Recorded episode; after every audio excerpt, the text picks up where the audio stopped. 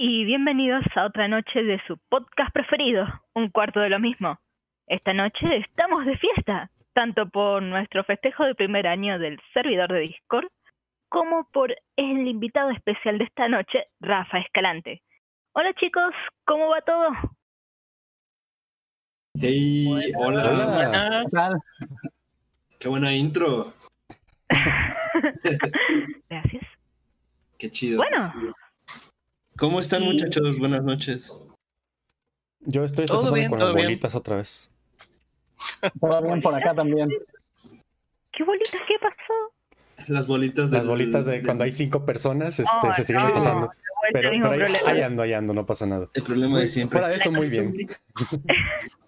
Qué bueno. Oigan, pues este, gracias Julie, qué buena introducción. Y como bien lo dijiste, pues estamos festejando, por así decirlo, un año del servidor de sistemas lúdicos. Hace un año aproximadamente, también empatando con el contexto del apocalipsis, eh, Sistemas Lúdicos se dio la tarea de reactivar el servidor que ahora mismo también estamos ocupando y que ocupamos todos los sábados para dar talleres y entre semana para hacer testeo de juegos. Entonces, eso hace un año estaba como retomando y ahorita ya tiene más forma, ya tiene más sentido y por eso queremos festejar con Rafa Escalante. ¿Cómo estás, Rafa? Buenas noches. ¿Qué te, qué, qué te trata, cómo te trata el internet?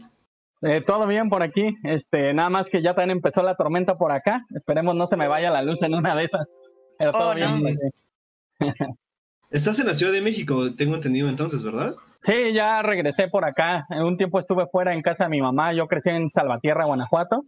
Pero ya ahorita estoy de regreso acá en la ciudad. Qué chido.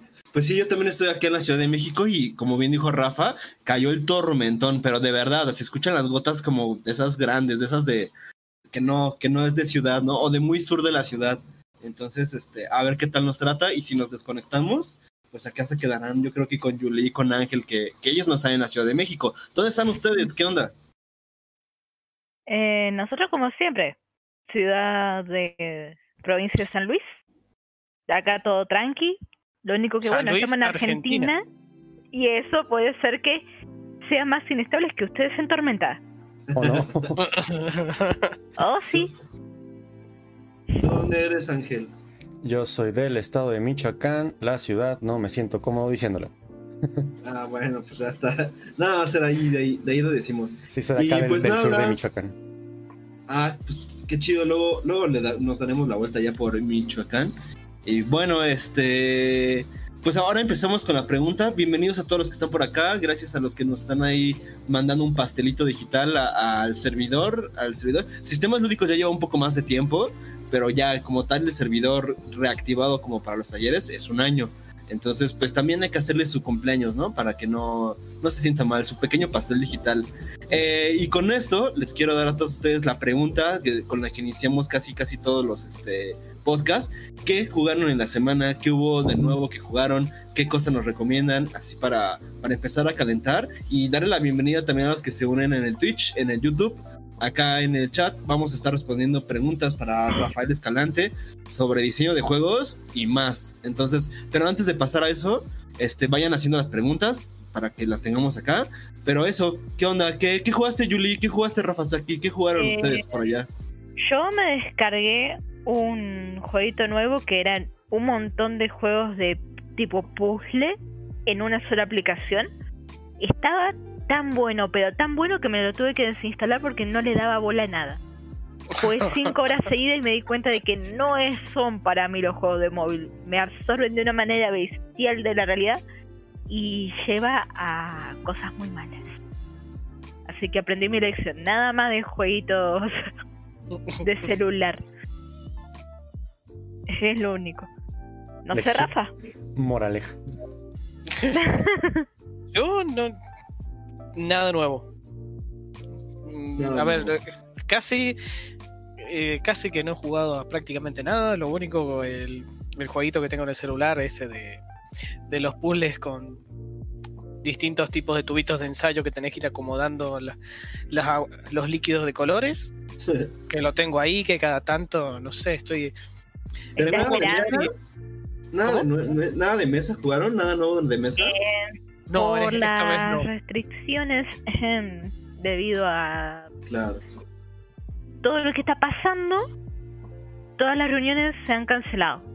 Así Sí. que solamente estamos nosotros dos. ¿Tú Y qué onda, Ángel? ¿Tú qué Ah, pará, pará, me acuerdo, me A acuerdo ver, de sí. algo, me acuerdo de algo. Eh, Debir estuvo haciendo una, está haciendo una liga. Ah, Y bueno, estuvimos participando en la liga virtual, así a, a través de Board Game Arena, donde jugamos el campeonato de Stone Age. Y bueno, y quedamos miserablemente mal. Pero a- a- eso sí jugamos. Media Miserablemente tabla, mal. mal. A media tabla, Eh, por ahí. de 36 quedé 17. Ah, pues nada mal. Nada mal. Media tabla de 30 no está nada mal. Y yo por ahí creo que incluso un poquito más abajo, ¿o no? Sí. Creo que quedaste un poco.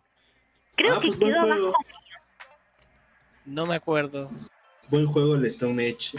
Eh, ¿tú, tú qué A onda, ver, si para, a ver si para la próxima nos va un poco mejor. Queda el- queda una fecha que es de. eh, ¿Cómo se llama el otro del juego? Uy, que se me fue el juego. ¿O Bueno, no? un juego más. Y si ganas el primer simple, sí.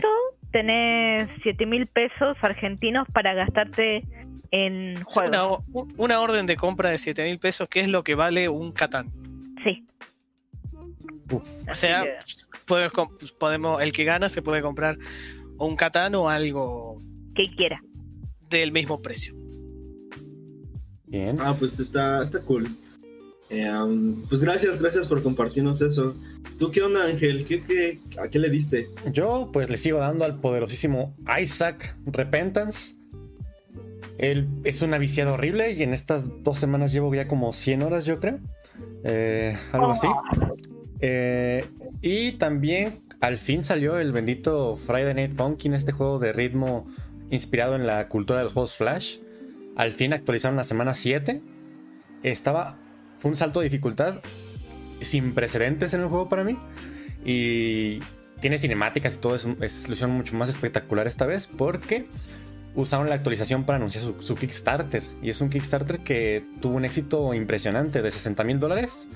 Ya juntó más de un millón y medio de la meta de 60 mil dólares. Wow. Superaron 2000% en los primeros días de, de- de eso. Y ahí lo estuve jugando también un ratillo. Y pues muy divertido el juego de ritmo acá. Son los juegos que estuve jugando, nada nuevo, pero actualizándome. Igualmente increíble lo que hayan, lo que han juntado a través de un Kickstarter. Brutal, ¿eh? Evidentemente la gente lo quiere. Sí, sí, sí. Hace mucho que no veía un Kickstarter de videojuegos que superaba las 7 cifras, ¿eh? Es una cosa brutal. Pues Sí, eh, el Kickstarter es el camino, ¿no? Por ahora. Creo que habla de que proyectos chiquitos y grandes ahí se pueden eh, gestar, ¿no? Ya es una realidad, ¿no? El, Kick- el Kickstarter es una realidad, simplemente hay que saberlo utilizar de la mejor manera posible. Este, ah, pues chidos juegos, chido. El, Isaac, le voy a entrar próximamente al Isaac.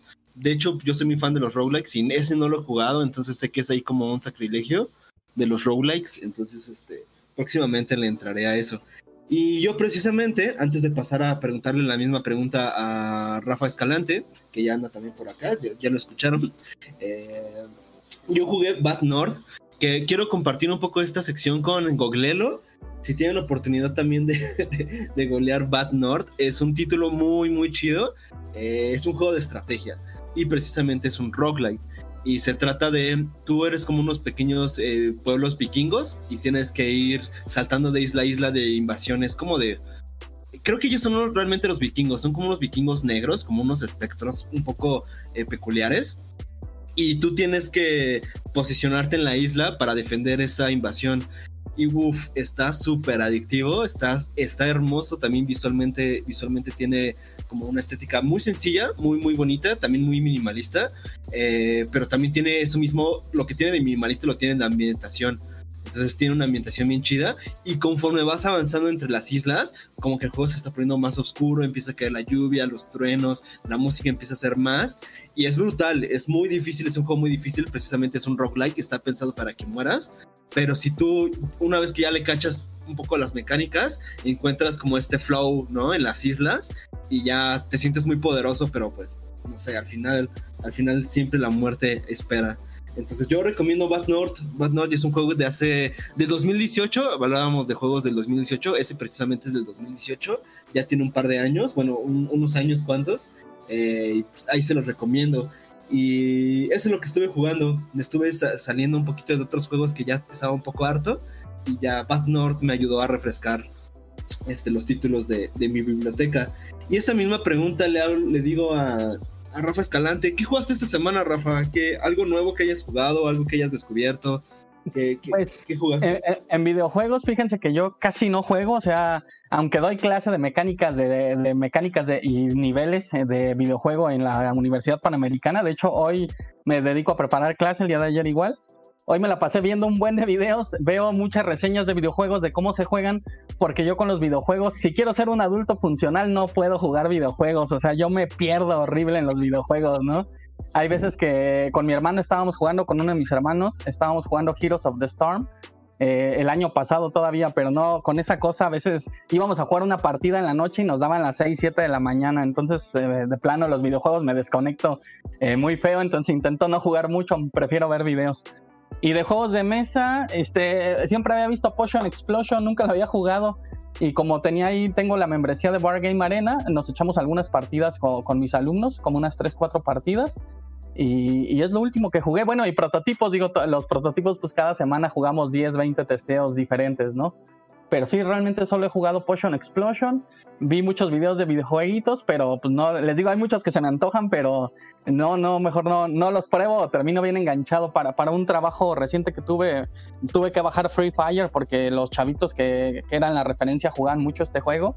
Y como tres días no fui funcional, entonces mejor lo, lo borré de plano. Sí, no, hombre, es que es una, es un vicio fuerte, es un vicio fuerte los videojuegos. Yo hago el sacrificio porque es mi trabajo, güey. Entonces yo me sacrifico, ni pedo, ni pedo. es lo que me toca, es lo que me toca. ¿O no, Rafa? Pues, pues lo veo a él y me veo a mí con los juegos de móvil y creo que entiendo la sensación. no, no te podías controlar, te vas y te fuiste, ya está. Sí, sí, sí. También con los juegos de móvil, o sea, lo que baje si me engancha, pierdo horas ah, horrible así de lo que sea, de videojuegos. Por eso les digo, juego muchos clásicos, o sea, sí tengo Steam, tengo algunos juegos clásicos, pero de vez en cuando he hecho una partida Company of Heroes, Commandos, Diablo, pero sobre todo partidas que tengan un fin limitado. Por eso me gusta el juego de mesa, porque no sé, hasta True de ellos lo he, lo he jugado cuatro o cinco veces seguidas, cuando es un juego que puede durar dos o tres horas, ¿no?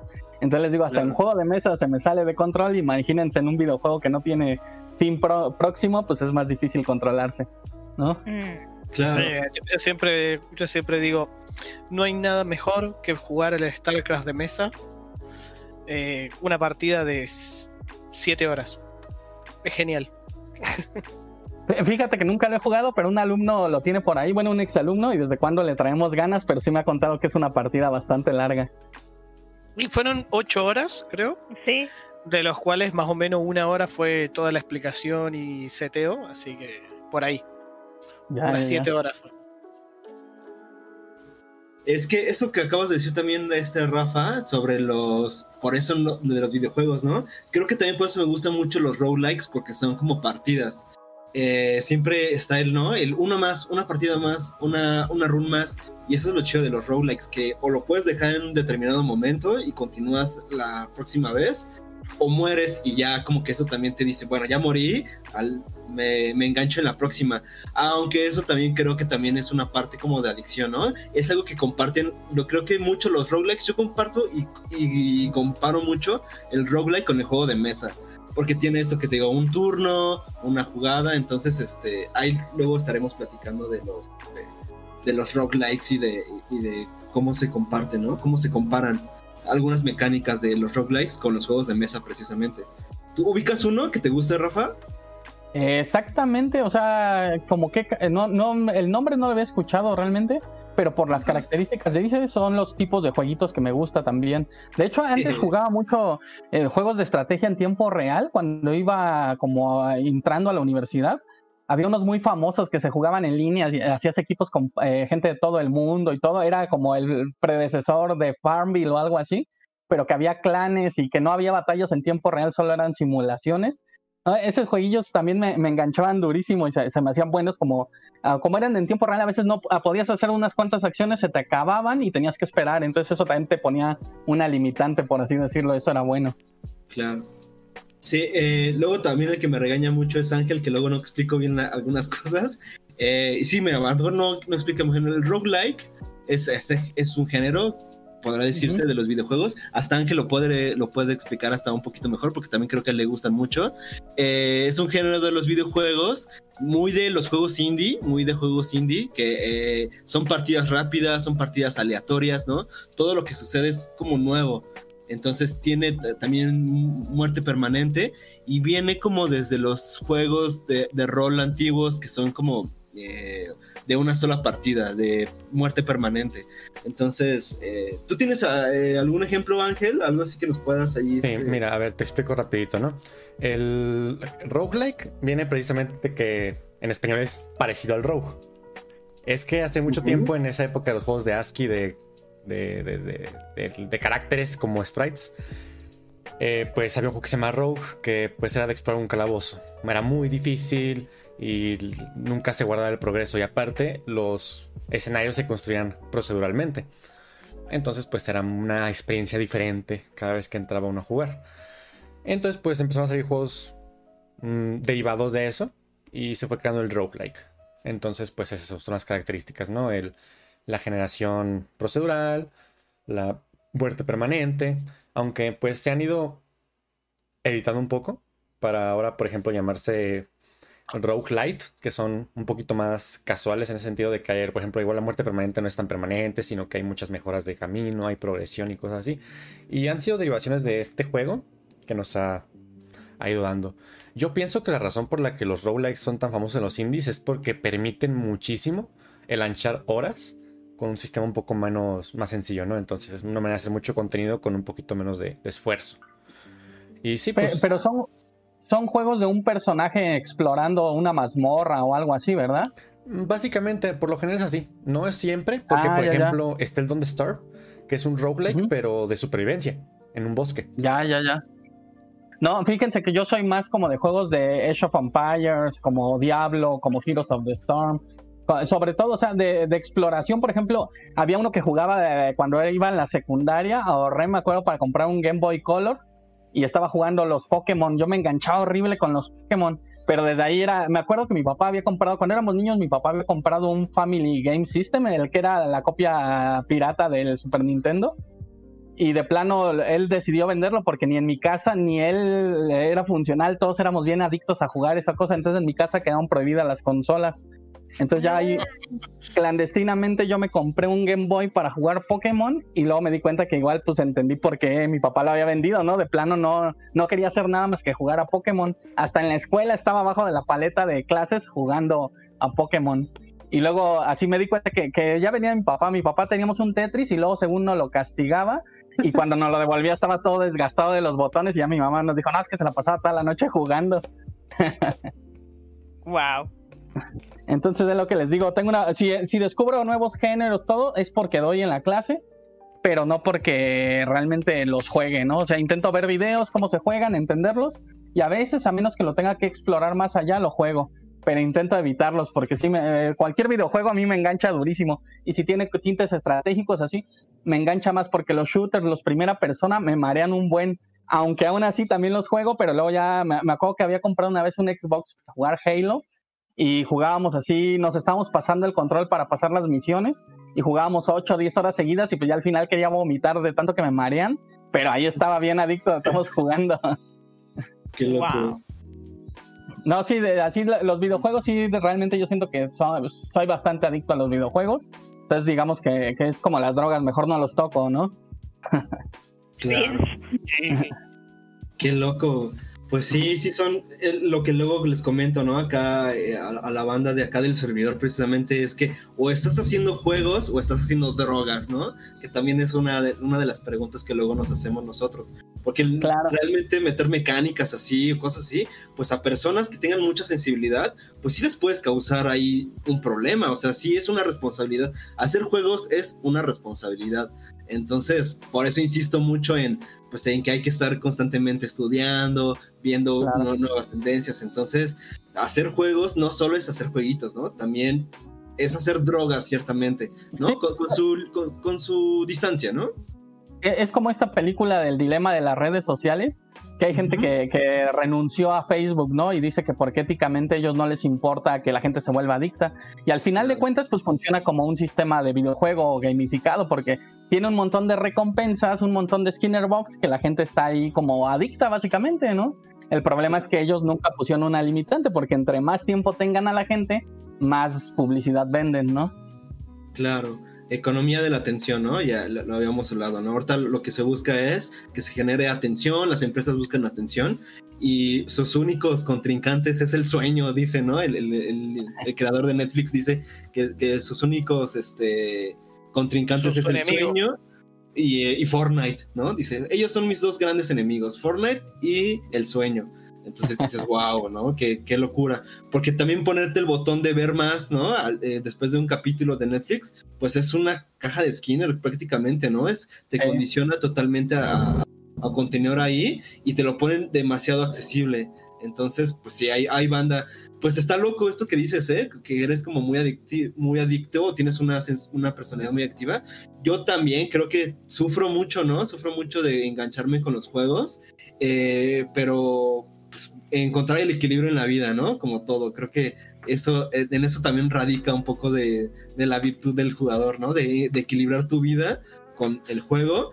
Y si no puedes, pues dedicarte a esto, ¿no? Como lo que yo estoy intentando hacer. Entonces, creo que eso también es una buena respuesta. Oye, pues bueno, eh, tenemos varias preguntas. Eh, a mí me gustaría que siguiera fluyendo así como plática. De hecho, no tenemos un tema en específico para hablar contigo. Te queremos como agregar en esta discusión general de juegos de mesa. Eh, pero sí tenemos algunas preguntas específicas que te iremos haciendo, ¿no? Como eh, no aleatoriamente, pero te iremos haciendo a lo largo de- del programa.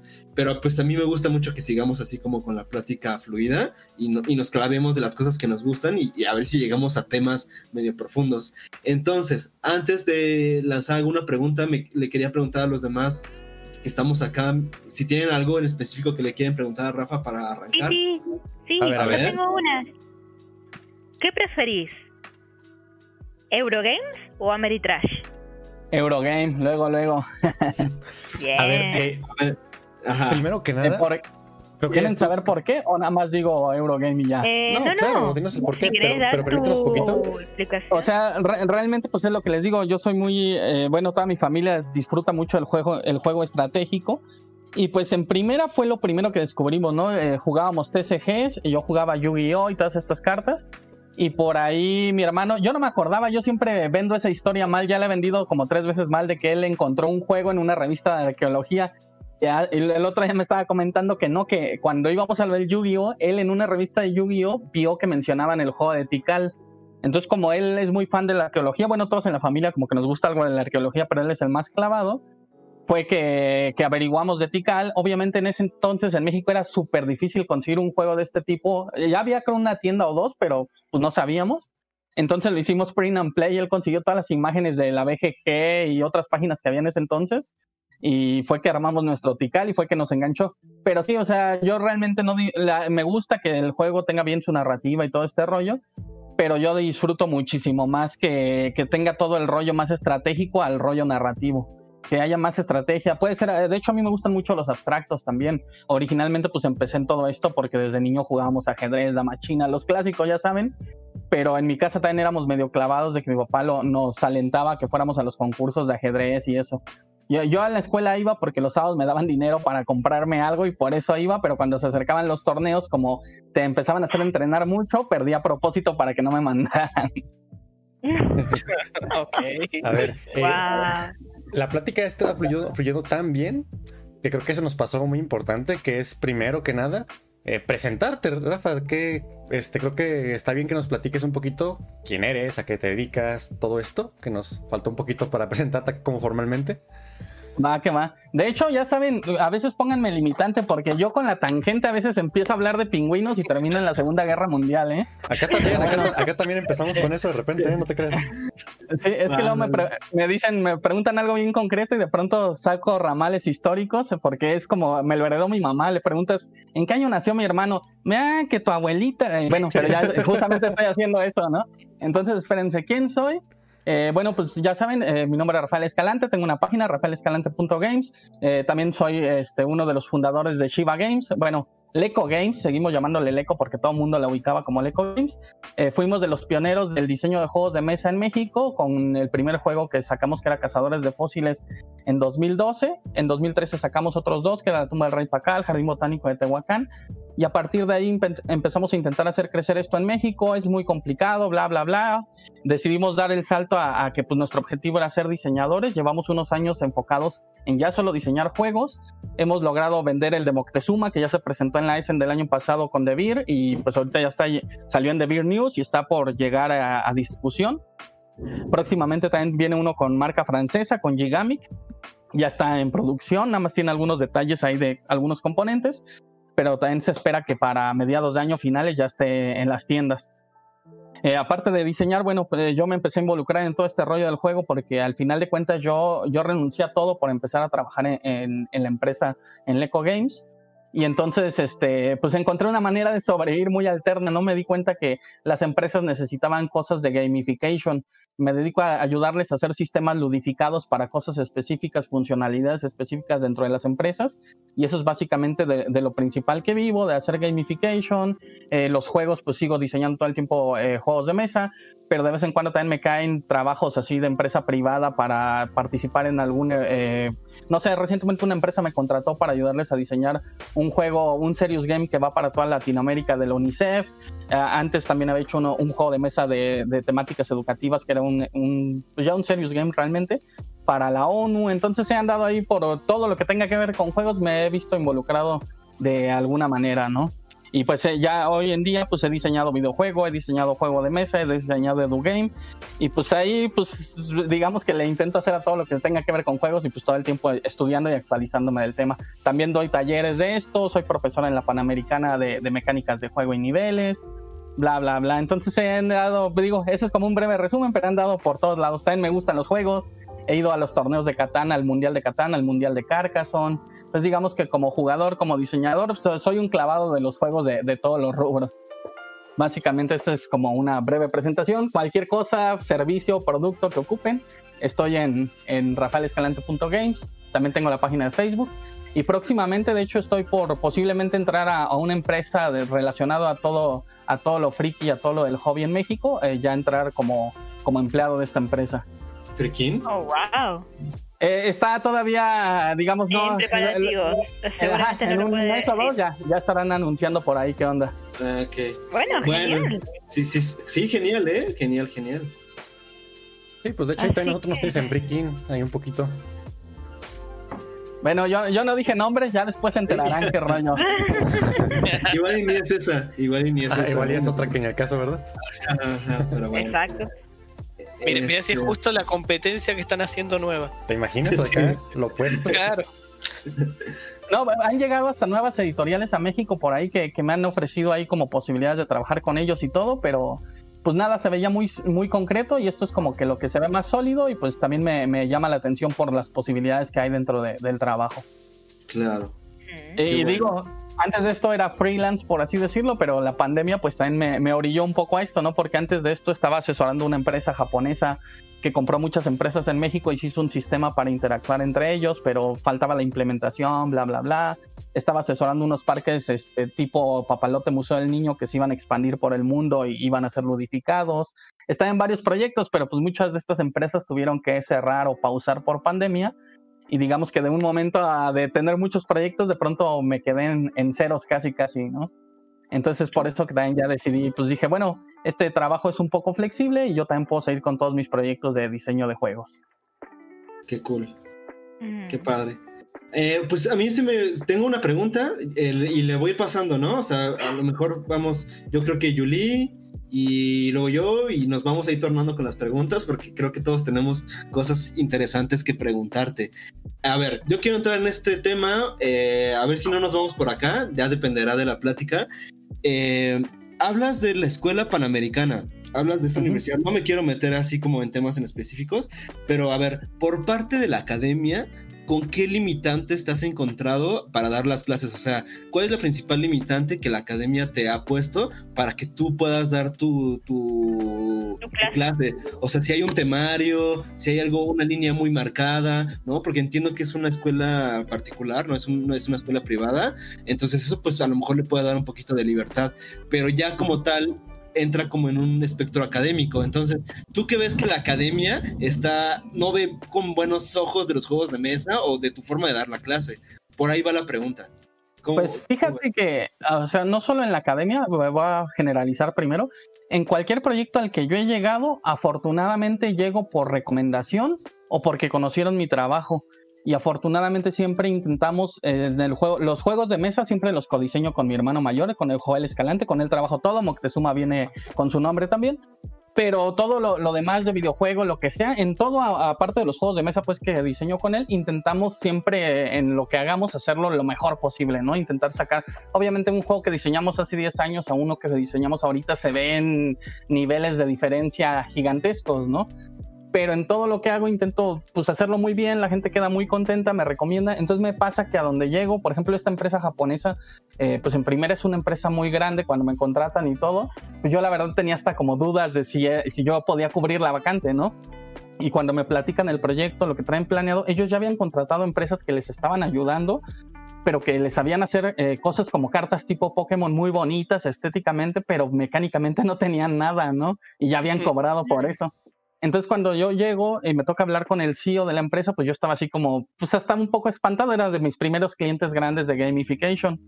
Y ya cuando presento, le digo el plan de proyecto, porque era como la idea al aire, me pasó lo mismo con, con, los parques de diversiones, porque eran de una persona muy, muy pesada en los negocios en México.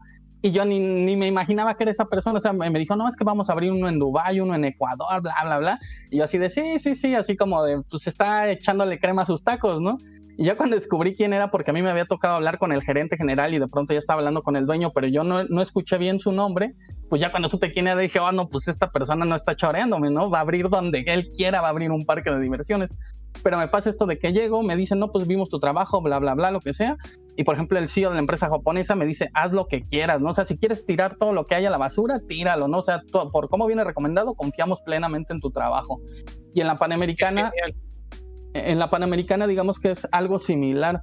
En la Panamericana yo originalmente me, o sea, no sé si te, tocó ver por ahí, sabes que yo daba un taller de diseño de juegos. Originalmente yo trabajé con la caravana en su taller, y eh, después yo empecé a armar mi propio taller. Entonces, este, yo quería un respaldo académico para que tuviera un peso curricular realmente el curso. Entonces, yo eh, conociendo a gente de la Panamericana por ahí, justamente en una conferencia que di, eh, por casualidad estaba una de las coordinadoras de, la carrera de diseño de videojuegos y animación y le encantó mi plática, era en, el Global Game Jam de hace un año.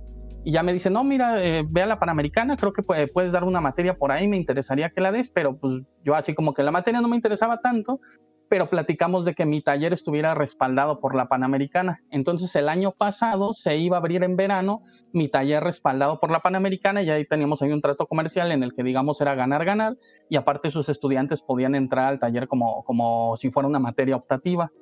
Entonces eh, la materia solo era un complemento a partir de lo de mi taller. Pero ya pues se viene la pandemia, todo este rollo, empiezo a trabajar con esta chica en su empresa privada que tiene eh, todo este rollo del juego que les comentaba de la UNICEF y pues me gusta cómo se trabaja con ella, todo, y luego la Panamericana me dice, no, pues date la clase, en estos momentos pues también la pandemia quieran que no, cualquier dinero pues no me iba a poner a, negar, y aparte me dicen, pues te lo vamos a pagar como si tuviera, o sea, yo nunca me titulé de mi maestría porque en eso salté a los juegos, y ellos me dicen, te la vamos a pagar como si tuvieras doctorado. Y yo, ah, pues suena de lujo, ¿no? ¿Por qué? Porque respetaban también lo que sabían de mi trabajo. Eh, bueno, concluyendo la pregunta, sí me dieron un temario y me dijeron de preferencia respeta el temario, pero es curioso que pues el temario lo hizo una coordinadora que ella misma dice pues yo mucho de videojuegos, ¿no? Entonces dice, pues es flexible, o sea, muévele lo que quieras, hazle como quieras, pero de preferencia medio da lo que viene ahí, ¿no? Y pues sí, yo lo he estado siguiendo todo al pie de la letra como viene el temario, pero aparte pues he metido todos los temas que siento que faltan, ¿no? Y también la otra es que ellos pues me decían, pues no importa si lo enfocas más a juegos de mesa que a videojuego, pero como los estudiantes pues están muy enganchados con los videojuegos y es como su fuerte, pues yo he estado intentando empaparme aún más de cosas de videojuegos también para que la clase pues se fortalezca en esa área y no solo enfocarla a juegos de mesa.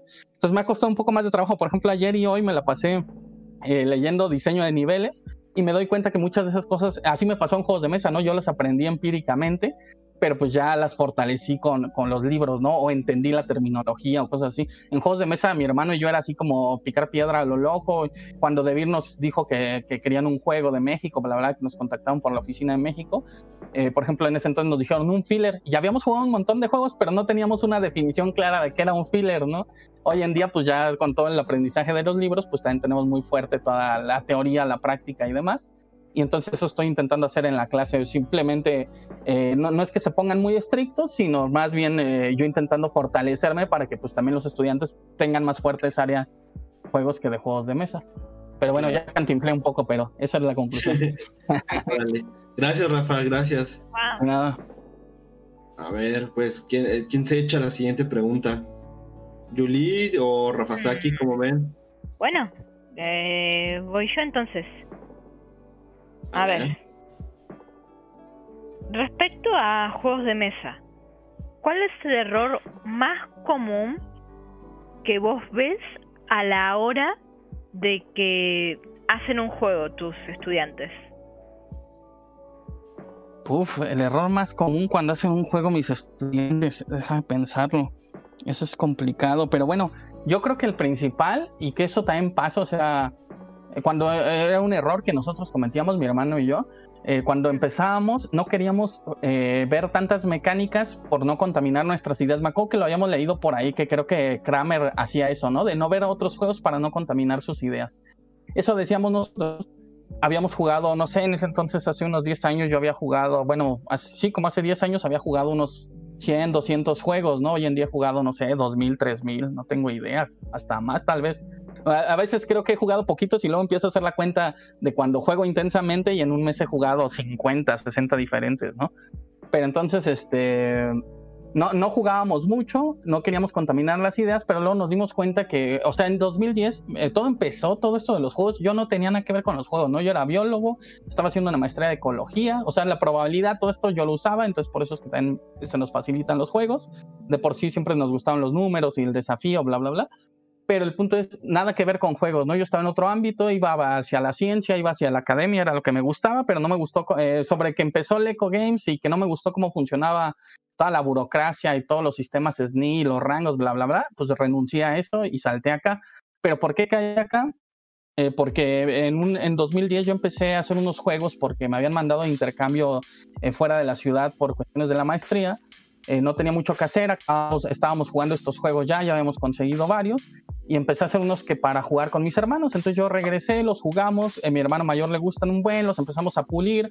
Eh, cazadores de fósiles, si no mal recuerdo, originalmente era de insectos, él propone los dinosaurios y ahí empezamos a codiseñar, digamos yo me regreso a, Morelia, estaba de intercambio allá en, la UNAM de Morelia, y por ahí mi hermano me llama y me dice, no, es que vi en internet, luego se aloca bien feo, ¿no? Y eso pasó esa vez, de que vi internet que estaba la Essen y que pues ahí se presentaban las grandes editoriales de juegos y no sabíamos todo el mundo que existía, pero él leyó de la Essen y se compró un vuelo para ir a presentar los juegos. Entonces se llevó se llevó dos juegos, uno de esos juegos llamó la atención de muchas de las editoriales grandes.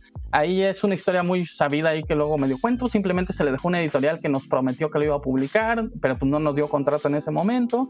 Luego hubo cosas ahí medio turbias, no se publicó, pero en eso nos alocó bien duro de pues vamos a empezar a ser diseñadores de juegos de mesa, ¿no? Pero a ver, espérame, ya hasta me fui. ¿Cuál era la pregunta? Les digo que a veces me pasa. Eh, ¿Cuál, el error, ¿cuál era el error más común de parte de los... Ah, sí.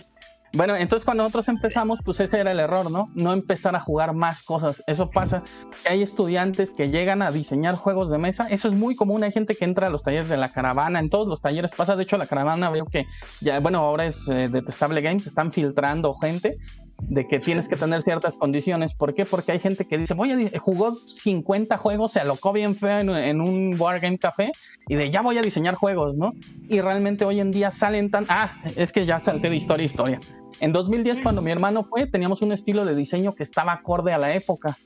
Cuando nosotros retomamos el diseño y empezamos a ir de nuevo a las ferias, habíamos ido a la Gama en 2014, si no mal recuerdo, a Las Vegas, y mi hermano luego en 2017 o algo así volvió a la, a la Origins a la Gen por ahí así. El punto es que, ah, no es cierto, como en 2016, y yo en 2017 fui a Essen porque fue el Mundial de Carcassonne y fue cuando firmamos contrato con Devir. Y digamos que ese juego fue bajo pedido y lo fuimos puliendo y de hecho fue la, la sexta versión, ¿no? No fue la primera, ¿no? pero ahí nos dimos cuenta que todo lo que habíamos diseñado de 2010, bueno, de 2016 para atrás, eran juegos que se habían quedado en la ola vieja del diseño, porque era un monstruo tan cambiante y tan creciente de 2010 para acá, que pues ya no estábamos fuera de onda, por así decirlo, ¿no? Nuestros juegos ya no quedaban con las editoriales.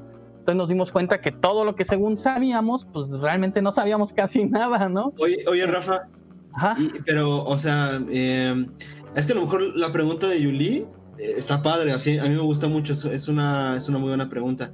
Pero a lo mejor, o sea, eh, nos comentaste del error como en general, pero mecánicamente, como cuál crees que sean donde más... Eh, bueno, bueno concluyendo el anterior, solo era eso, ¿no? A partir de 2017 empezamos a jugar, a jugar, a jugar, a jugar, y nos dimos cuenta que salían tantos juegos que pues tenías que conocer por el puro hecho de no coincidir, ¿no? Porque hay veces que dices, no, inventé un juegazo, lo van a publicar y, pues cuál ya existe ese juego, ¿no? Entonces eso es muy común. Entonces ese es el error que todos mis estudiantes traen. Juegan muy poquito y quieren... ¿Ah? De hecho eso me pasó. De, que querías diseñar habiendo jugado, habiendo jugado muy poquitos, ¿no? Ajá, sí, este, yo, lo, lo, clásico, ¿no? Lo más conocido de todo el Monopoly, el Rigis, cosas así súper básicas. Y pues nos dicen en la escuela, no, pues háganse un juego de mesa. Me hago un juego de mesa, me gusta mucho. Vengo aquí a Sistemas Lúdicos a presentarlo y llega el buen de Vladimir y dice, ¿ya jugaste a... ¿cómo se llama? ¿Al Muchkin? Y yo. Ah, es igual que el tuyo, pero bien hecho. Y yo, ah, bueno. pero eso pasa porque pues no tienes el conocimiento atrás que necesitas, ¿no? Es un error muy común. Yo no, no desaliento a esa gente que lo haga porque así empezamos nosotros, pero si quieres empezar y acelerarlo, pues estudia y juega muchos juegos porque te ahorras un montón de años, ¿no? Que de, trabajo en vano. Y la, y la pregunta que, que dice Sebas de mecánicamente el error más común, pues mecánicamente, fíjate que ponerle mecánicas es muy fácil, ¿no? Puedes poner un montón de mecánicas, puedes poner un par, eso, eso es muy fácil de definir. Pero el error que veo es que la gente no tiene idea de la matemática y le tiene miedo a la matemática.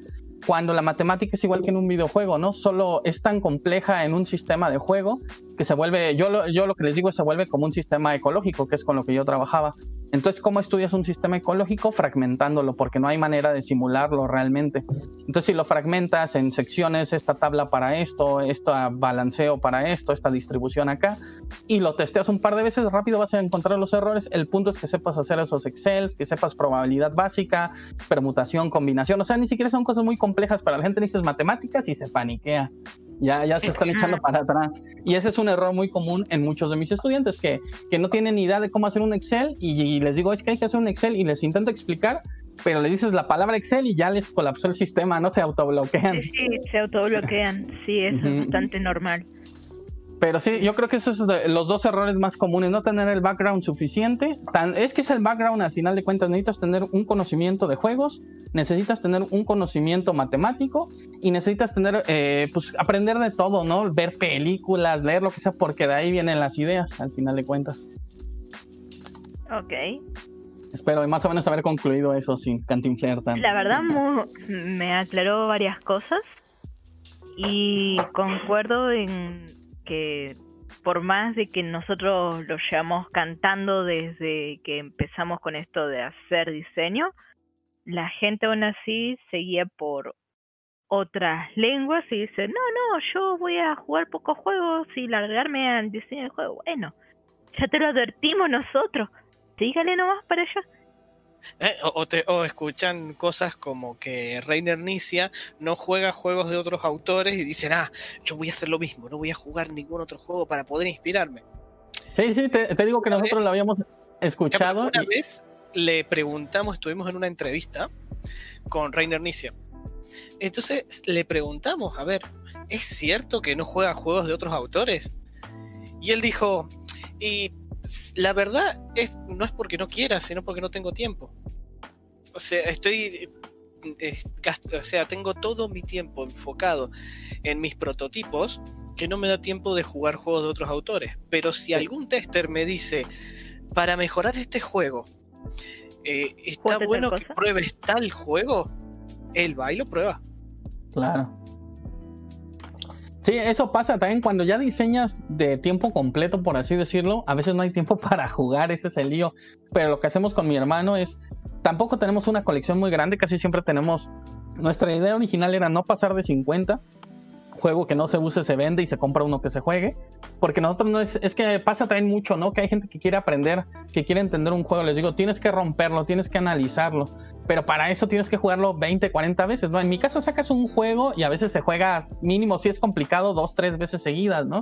Y en las tiendas pasa que hay gente que juega un juego, lo saca y lo descarta. Y ni siquiera lo han entendido, ¿no? O sea, de, ah, es que no está bueno. Tienes que jugarlo 10, 20, 100 veces, ¿no? Entonces nosotros no tenemos tanto tiempo, los que somos clavados, los que nos gusta mucho, los jugamos muchísimas veces, los entendemos por completo. Y la herramienta que hemos hecho para saber de cómo va el mercado es total, todo el tiempo estar viendo BGG, los blogs más famosos de Alemania, los blogs más famosos, bueno, o los que nos gustan del extranjero, filtrar los, los juegos que se ven interesantes y ver gameplay, cómo se juega, bla, bla, bla. Y a veces con puro ver el juego, ya cuando estás muy clavado en esto, lo entiendes rápido hay veces que sí le digo a mi hermano, como que ese juego se ve bueno si se juega, ¿no? O sea, creo que así nomás visto por fuera no, no, no le hallo. Y lo intento jugar. Pero sí, realmente a veces nos pasa que pues no tenemos tanto tiempo para jugar todos los juegos que quisiéramos, ¿no? Ni los tenemos tampoco. Hmm. Ahí están preguntando en el chat si los juegos que has jugado son más en físico o en digital. No, eso sí también, o sea, yo sí soy de la idea del juego de mesa, pues es físico, ¿no? Porque pues es lo divertido, interactuar con las personas, es la parte social que ofrece el juego de mesa. En digital, pues la pandemia nos orilló, ¿no? Tengo Wargame Arena. Bueno, yo usaba Wargame Arena desde antes porque me la habían recomendado para entrenar Carcassonne, porque ahí, pues, como hoy en día, pues ya hay torneos y todo, ya todo el mundo sabe pero cuando a mí me tocó ir al mundial, cuando Osvaldo iba a los primeros mundiales, por ahí nos dijeron el ruso y los chicos de, bueno, de varios que iban al mundial, que ahí es donde ellos se encontraban para enfrentarse y, digamos, ir preparándose para sus nacionales y así. Entonces yo ya tenía BGA porque jugaba Carcassonne, nada más, y ahora que empezó la pandemia y que siempre me reunía con dos exalumnos, bueno, es que son ya amigos míos en realidad, nos reuníamos a jugar, de vez en cuando nos conectamos a echar un par de partidas, ¿no? Y ahorita les digo, agarramos True de ellas hace como un año, eh, cuando empezó la pandemia, y ya le hemos dado unas 50 partidas, yo creo. Entonces siempre agarramos algo y nos picamos, lo analizamos y, también entonces pues, es el vicio. Entonces ahí estamos juegue y juegue y juegue. Pero realmente todo lo prefiero en físico, solo que pues la pandemia pues, nos orilló a, no hay de otra, ¿no? Sí, sí, sí. Nosotros nos pasa por ahí de que tenemos algunos prototipos que decimos, este no se puede poner en, digital porque no hay forma de jugarlo en digital. Fíjate, que nosotros no tenemos protos en... que funcionan. Ajá, nosotros no tenemos protas en digital, pues ya, ya sabes, hasta te estoy consultando para eso. Pero lo que sí nos pasa es que la ventaja que tenemos es que somos, eh, pues somos nosotros dos diseñadores como ustedes, que también son dos. Eso es una gran ventaja porque eh, lo que nos llega a pasar es que siempre simulamos cuatro jugadores y si un juego la mayoría de veces puede simular al tercer y cuarto jugador como inteligencia tonta, es decir, tirando random y el juego no se rompe, yo siento que es un juego mucho más sólido, eh, o, también depende del tipo de juego a veces, ¿no? Pero si funciona muchas veces, pues ya el juego en automático no se va a tronar. Pero hay jueguitos que hemos estado diseñando últimamente mucho con, eh, con pusheo y con, este, ¿cómo se dice? Revelación simultánea, que ahí sí eh, la inteligencia tonta no funciona porque ahí sí tiene que ser alguien que a fuerza no haga una jugada súper tonta porque si no el juego se truena y ahí sí se nos complica un poco esa simulación, ¿no? Pero bueno, nosotros nuestros testeos siguen siendo realmente físicos, lo jugamos muchísimo nosotros dos y ya después intentamos jugar unas partidas con externos, aunque muchas veces se los presentamos al editor directo porque muchos de ellos ya nos conocen y nos dan feedback que pues a veces nos ahorra muchísimo tiempo, ¿no? Bueno, y conectando con eso, eh, ¿Podrías contarnos un poco de cómo has logrado que distintas editoriales conozcan tus juegos y se interesen por publicar, ya que quizás le pueda servir a, quienes están escuchando? Pues es que no, eso es difícil, no hay una estrategia definida, ¿no? O sea, simplemente es tocando puertas, ¿no? Pero muchas, eh, nos pasó que muchos de esos contactos, es que el contacto no es, mucha gente me dice así como, pásame el contacto de Asmodi, y muchos de ellos no funcionan así, sino, por ejemplo, Asmodi tiene muy, un grupo de editores como de 40 personas, ¿no? Nosotros hemos estado en Gen Con, llegas, es como un salón de clases, hay 40 editores ahí, que están en mesitas individuales como si fueran eh, butacas de la escuela, y cada uno tiene a su, a su diseñador enfrente y está revisando sus juegos, pero o sea, Modi es tan grande que tiene un montón de gente, ¿no? Es como una oficina, entra y sale gente y, y hay sus 40 editores a, a, la vez revisando, ¿no? Entonces muchos de esos, no esos contactos no se pueden pasar porque Asmodi lo que primero hace es los contactas, revisan el juego, si más o menos eh, eh, suenan interesantes, te asignan un editor y ese es tu editor. Entonces a las personas tienen que ver qué editor le asigna Asmodi antes de que tú le puedas pasar el contacto directo, ¿me entiendes? Pero esos contactos, ¿cómo los conseguimos? Muchas veces fue yendo a las expos sobre todo, porque por mail hoy en día pues hemos intentado, pero hay gente que no te contesta, gente que pues no sé ni quién eres y no, hay, hay gente que le enviamos mail tras mail tras mail y nada. Vamos a una expo, nos presentamos ahí y de volada nos dan la oportunidad, presentamos algo y, nos ha pasado muchísimo, ¿no? Es lo que les digo, también el mercado hispanohablante sigue un poco más atrás del extranjero, porque el extranjero, bueno, el, el alemán, el, el estadounidense ya está tan saturado que nos pasa que, que, los juegos que en Latinoamérica, en Hispanoamérica eh, son buenos, en hispanohablantes en general son muy buenos, bueno, los consideran excelentes, para los gringos o los europeos son buenos, son muy buenos, pero no excelentes, nos ha pasado, ¿no? Que presentamos el juego y nos dicen, es que tus juegos son muy buenos, pero no son excelentes, ¿no? Nos ha llegado a pasar, o nos ha llegado a pasar que hay juegos que se quedan en el top 5 de publicación y, y solo se seleccionaron tres, que estuvimos frente uno a uno con otro diseñador, con otro juego y se decidió por el otro juego. Pero entonces hemos generado, digamos, buena impresión. Entonces ya nos pasa que vamos, dice, no, el juego es muy bueno, no me interesa, pero sigue en contacto conmigo y escríbeme mail ya directo a este mail, ¿no? Y entonces así fue, o sea, muchas de esas gentes que le mandamos mail tras mail tras mail, no hubo más que ir a una expo, hablar con él directamente, que se impresionara o quedáramos bien, por así decirlo, con un juego y ya con eso a la siguiente, como si nada, hasta por mail nos contestaba, ¿no? Asmodi, por ejemplo, fue alguien, a una empresa que nos estuvimos rastreando, como les digo, meses, escribíamos mails, nada. Fuimos a, a una expo, no me acuerdo dónde sacamos, alguien le dio una tarjeta, creo a mi hermano, en una expo previa. Mandamos un mail y ya nos dijo, no, pues van a ir a Gen Con, ahí se hace las reuniones estas de los pitch y pues ya les asignamos un editor, va a ser tal persona y les toca tal hora, va y ya a partir de ahí esa persona que tenemos asignada ya se toma las molestias de hasta hacernos videoconferencias para presentar cualquier juego nuevo. Y antes pues ni siquiera nos contestaba el mail, ¿no? Entonces ha pasado eso que también pues, algunos juegos generan buena impresión, nos siguen contestando y tenemos la puerta abierta. Hay otros que también hemos quemado la puerta o que no nos cayeron bien o que no nos dan confianza y pues ya simplemente no, no volvemos a enviar. Pero es mucho de pues ir ahí ah, con tus jueguitos y, oiga, traigo protos y molestando gente en las expos, ¿no? Y pidiendo un lugar, porque normalmente tienen espacio. Y muchas veces nos pasa que a mí me pasó cuando contactamos primera vez a Blue Orange. Eh, yo fue así de, ah, pues esa marca ni la ubicaba todavía bien en 2017 eh, fue, andaba ahí en la S viendo a quién le presentaba y, y, vi esa y digo, ah, pues esta marca se ve grande y se ven padres sus juegos y medio ubicaba que acaba de salir fotosíntesis. Ya fue así como, oiga, quiero, traigo juegos. y ya me dicen, no, pues no, no hay espacio, pero vente a tal hora y igual y hay 20 minutos. Va, y regresé. Y el dueño me dio espacio solo porque era un juego de aztecas y le llamaba la atención que era de aztecas. Ya de ahí, eh, él nos conoció, eh, fuimos a unas una Gen Con siguiente, ya, ya nos conocía el, dueño directamente, ya ahorita ya tenemos editor asignado, igual ya es un trato muy directo, pues, y todo fue por casualidad de que fui así con mis jueguitos en mano de, oiga, ¿me da chance? ¿No? Básicamente.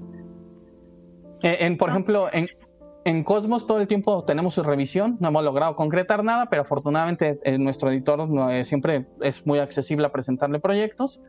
Y él fue una persona que conoció los juegos de 2010 y cuando yo volví en 2017 a la Essen, no había lugares en Cosmos y él de puro churro en la entrada escuchó que yo estaba diciendo que iba de México y él se acercó y me preguntó que si conocía a alguien que había llevado un se llamaba La Muralla China, que era mi hermano. Le digo, ah, pues es mi hermano y solo por eso me asignó cita y luego luego pude entrar. Y se supone que Cosmos ya no tenía lugares, ¿no? Entonces son un montón de, pues un montón de nos también, pero pues es lo que les digo, mandar mail o ir a una expo, pues total, el no ya lo tienen y todo lo que puedan. Cuando nosotros vamos a una expo, todas las citas posibles las hacemos. Obviamente también es difícil, o sea, a veces tenemos unas 20, 30 citas, y yo creo que con eso, o sea, quisieras abarcar a las 100 editoriales, pero con 20 tienes, porque, eh, por ejemplo, en las de Estados Unidos, mi hermano es el que normalmente hace la negociación y termina sin voz, ¿no? Y es cansadísimo ver de aquí, ver al otro lado y cita aquí, y no, al final terminas muerto después de una expo de juegos. Pero bueno, creo que ya contesté la pregunta.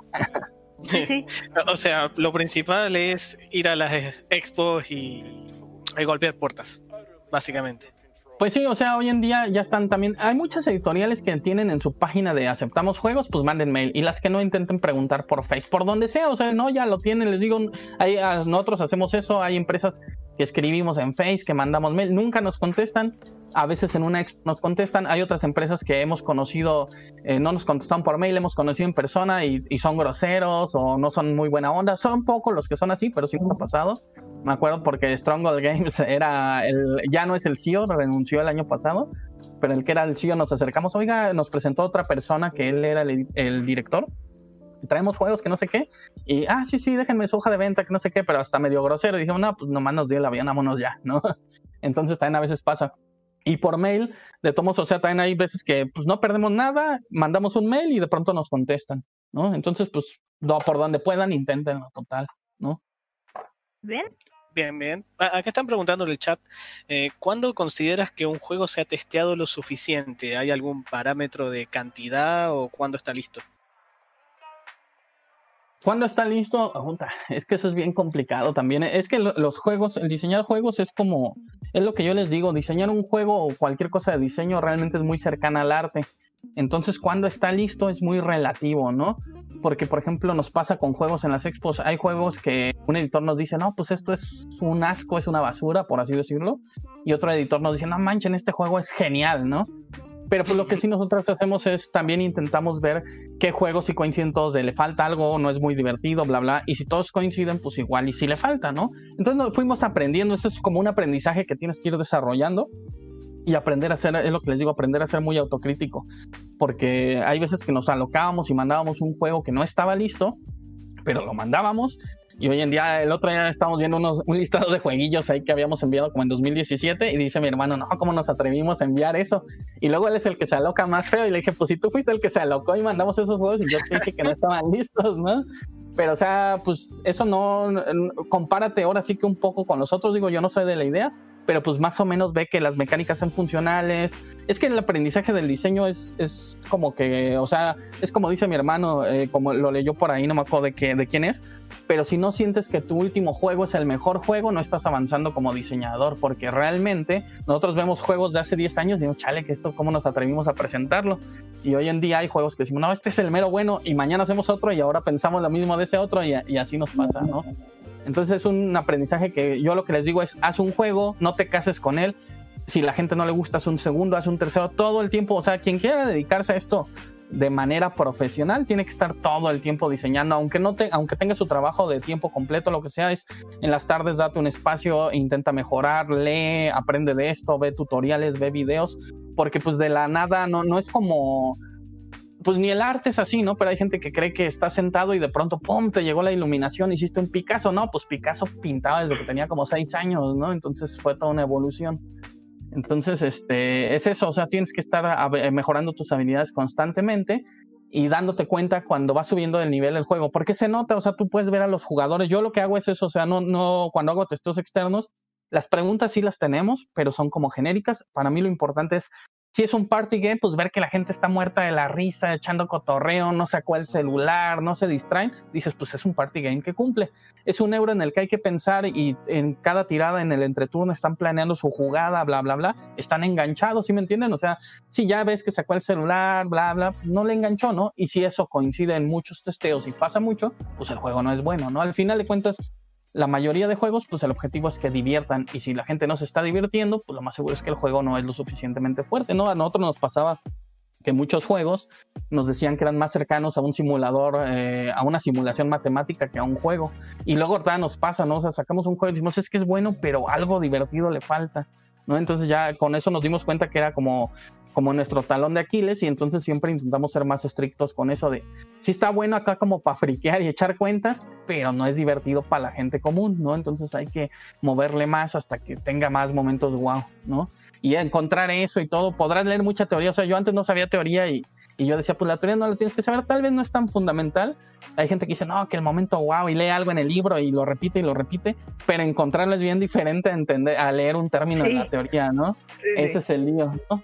Luego, nosotros recientemente ahorita estamos negociando un juego, no sabemos si se va a cerrar o no, pero le digo a mi hermano, con ese juego finalmente creo que entendí lo que es que sea divertido e bueno, más que divertido, innovador porque siempre eso es lo más común en un editor europeo, le falta innovación. El juego es muy bueno, pero le falta innovación. El juego es muy bueno, pero esa respuesta es como un estándar casi casi, ¿no?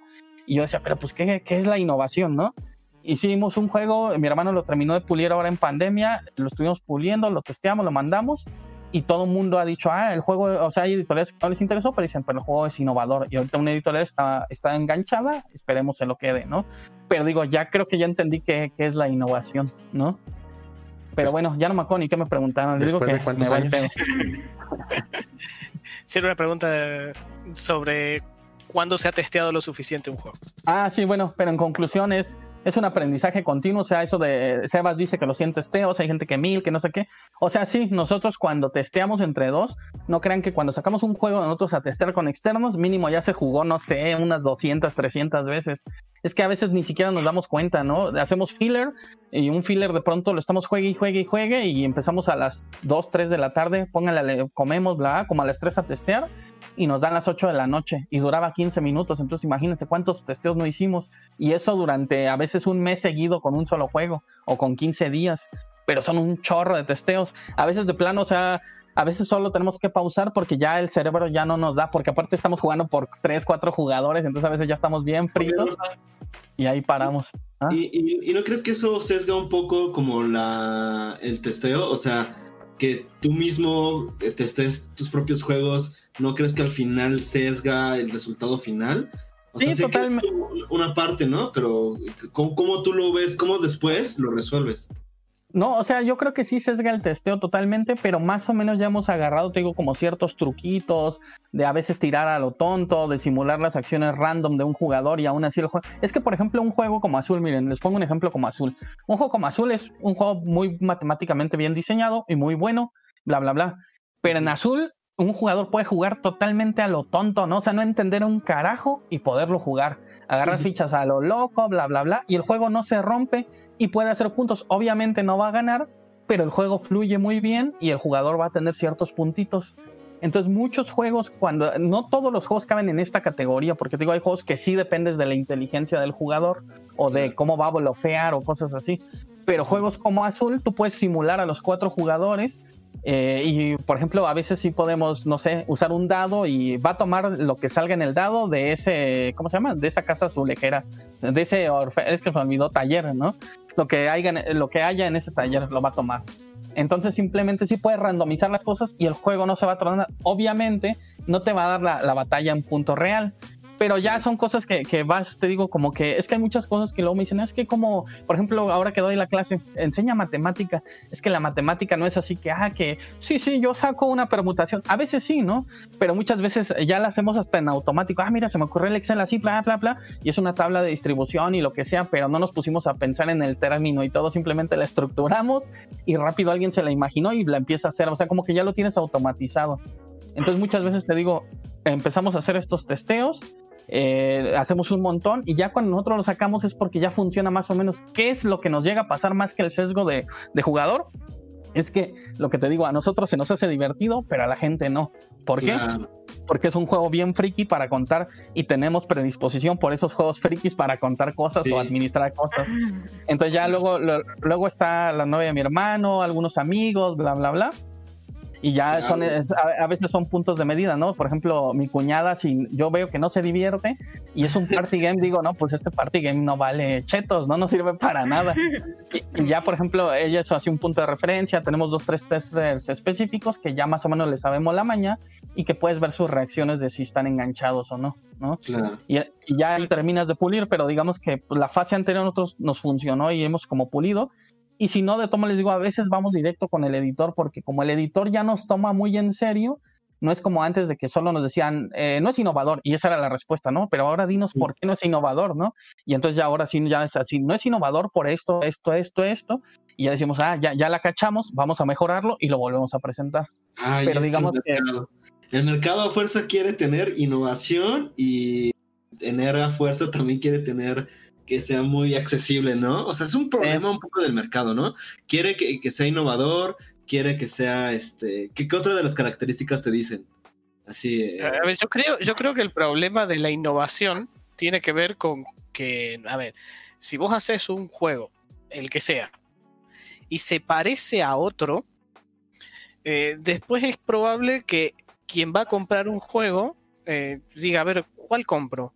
¿Compro este o este otro? Ah, pero este es más famoso.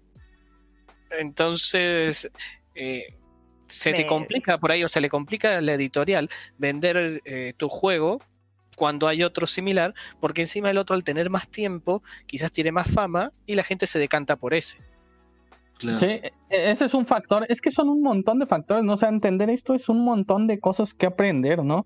O sea, también, por ejemplo, recientemente eh, nos contestó Asmodi, le mandamos un juego que según nosotros encajaba bien con ellos y nos dijo, el juego es, eh, realmente es un juego muy smart, o sea, bueno, que era excelente, no sé qué, pero el déficit que le encontraban era que era un juego que para que la gente lo comprendiera lo tenía que testear realmente y por pandemia y todo, ahorita es difícil. Entonces, digamos que el lo que nos dijo después es hacerle marketing a este juego sería complicado y solo por eso nos rechazaron. Entonces, les digo, a veces es así. Colocar un juego en Europa es así como que tiene que ser perfecto y tienes que dar justo en el clavo, ¿no? Eh, por ejemplo, el, juego que salió, que va a salir con Gigamic, ese ni siquiera lo teníamos en el radar, ¿no? Era un juego que a nosotros nos divirtió, le gustó a mi cuñada, en ese entonces le gustó a mi novia, bla, bla, bla a todos nos encantaba y decíamos, pues es divertido y todo, y muchas editoriales, es, es muy genérico, es muy clásico, muy clásico, muy bla, bla, bla.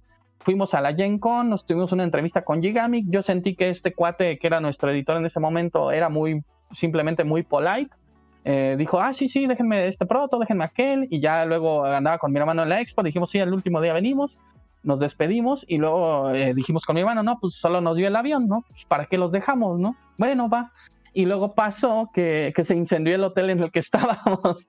Entonces, los aspersores eh, mojaron todos nuestros juegos comprando. No, se hizo un desmadre. Ese viaje íbamos, estábamos ya bien frustrados porque pues, nos habían dado un montón de nos. Este, habíamos perdido un vuelo y habíamos tenido que manejar. Bueno, mi hermano había tenido que manejar desde Chicago a Indianápolis. Un desastre total era el viaje ya estábamos bien frustrados, entonces llegó el último día, ya, ya no hay que cargar con las maletas, ya, ya a la chingada hay que dejar todas las maquetas posibles con quien sea, total, si pegan bien y si no nos deshicimos de ellas, ¿no? Entonces el último día fuimos y le dejamos esa maqueta a esta empresa y otra que nos había pedido y dijimos, pues ya, a ver qué pasa. Y luego de pronto, este, ese juego pues ya no lo habían bateado en muchos lados y de pronto nos escriben para la Eisen, eh, oigan chicos, no sé qué, que, ah, y siempre nos decía, este juego, eh, eh, por mail nos había bateado muchos, este juego no sé qué, pero sabe que, este juego no sé qué, pero, ah, ok. Entonces leemos y, no, este juego no sé qué, pero yo ya valió, ¿no? Y el segundo juego, este juego no sé qué, pero, y yo dije, no, pues ya fue. Pero nos encantó y que no sé qué, que nos vemos en Essen para firmar y nosotros, ah, la chingada, pues ni vamos a ir a la Essen, ¿no? Entonces ya pues empezamos ahí a, a negociar y todo, pues hizo por mail, por paquetería, digo, y no sé qué pero pues ni siquiera lo esperábamos. Espérenme, pero ¿cuál era la pregunta? Ya se me fue otra vez. Ah. No, pues esa, no, esa discusión, ¿no? O sea, sí, no era pregunta. No, ah, no, no, había ninguna pregunta eh, ahora. era como más comentario, ¿no? Porque es que lo que te decía, pues es que también me suena eso, que siempre el mercado quiere innovación, quiere efectividad, quiere, este, ¿no? Quiere que se venda, quiere que tenga secuelas. Y no sé eso qué tanto llegue a afectar, ¿no? O sea, qué tanto eso ha limitado a los diseñadores de poder poner una idea buena, ¿no? Porque al final estamos hablando de la imagen de una sola persona. Una sola persona decide qué se publica y qué no. Entonces, este, pues también es ahí algo que hay que, este, hay que ver qué tanto, o sea, yo te lo voy a preguntar así directamente, ¿no? Ya es como una pregunta ya un poco más este, política. ¿Qué tanto ha afectado esto al desarrollo de juegos? O sea, ¿qué tanto las empresas, las editoriales han mermado, más allá de que digan, ah, pues es que nosotros hemos llevado los juegos a los stands o a las tiendas o, o hemos profesionalizado el juego, ¿qué tanto también, de forma crítica, eh, las editoriales han mermado la creatividad de los diseñadores. O sea, ¿qué, qué, qué tanto crees que ha sido impacto negativo que, el, que haya un control tan así, ¿no? Porque lo que decimos aquí mucho en sistemas lúdicos, que lo que te pides la editorial es, no, ni le pongas imágenes, ni le pongas ilustraciones, no le pongas nada, nada más enséñanos la mecánica y nosotros lo, nos encargamos de eso, ¿no? Nosotros nos encargamos de hacerlo marketeable, porque al final, pues como empresa tienen una, una meta eh, económica, ¿no? Y pues, eso es respetable, ¿no? Eh, por, Sí, por sí, eso es sí. una empresa. Entonces, ¿Sabes que, ¿Sabes que justo la otra vez nos pasó lo contrario? Que, Sí. hubo, eh, que hubo una editorial que nos dice, no, que nosotros estamos buscando juegos ya con terminado con ilustraciones y todo. ah, Nos quedamos con cara de, ¿para qué pasó? Ah, no es lo No. normal. No, para nada. No, ¿En qué mundo me Claro. desperté el día de hoy?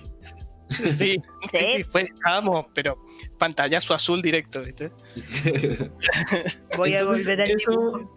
Sí, está raro. Entonces, ahorita también para que Ángel tiene ahí por ahí una preguntilla ahí guardada, eh, pero para darle Ah. pie a eso, eh, Sí, directamente... Antes hay una pregunta del chat.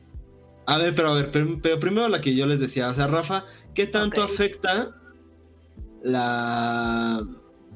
Esto, ¿no? Que te decía, que, que el- las... ¿Qué tanto ha afectado al diseñador tener una línea editorial, ¿no? ¿Qué tanto ha mermado? No, a lo mejor no es tanto el impacto, ¿no? A lo mejor yo lo- viéndolo desde afuera lo veo más grave, pero tú que estás ahí, ¿qué tanto... ¿Cómo lo ves? Y ahorita pasamos a, ver. la pregunta del Twitch y luego a la de Ángel. Miren, voy a hacer lo que luego en otras pláticas. Anoté las- la idea porque luego se me va el cable y ya me Órale. perdí. Sí, para, hacer más, para andar más concretos y, y aventarnos más preguntas, ¿va? Ajá, la- eh, o sea, lo primero es que la tienes dos limitantes, ¿no? La, la limitante del mercado es que el mercado se ha ido ablandando, es como el cine. El cine, pues hay un montón de cosas de superhéroes y todo que venden como pan caliente y poco cine de arte porque vende menos, ¿no? O poco cine muy profundo porque es más confuso. Entonces lo que sí me he dado cuenta es que pues, el juego se ha ido ablandando. Ustedes lo pueden ver hasta en los Spiel de Yares. Los Spiel de Yares, un Tikal, ahorita un eh, código, bueno, no, uno más simple. Este, ¿cómo se llamaba? Ay, se me fue el nombre de. A ver, díganme, Tigre. Yares nuevos. Ah, de nuevo. Yares, Nuevo picture.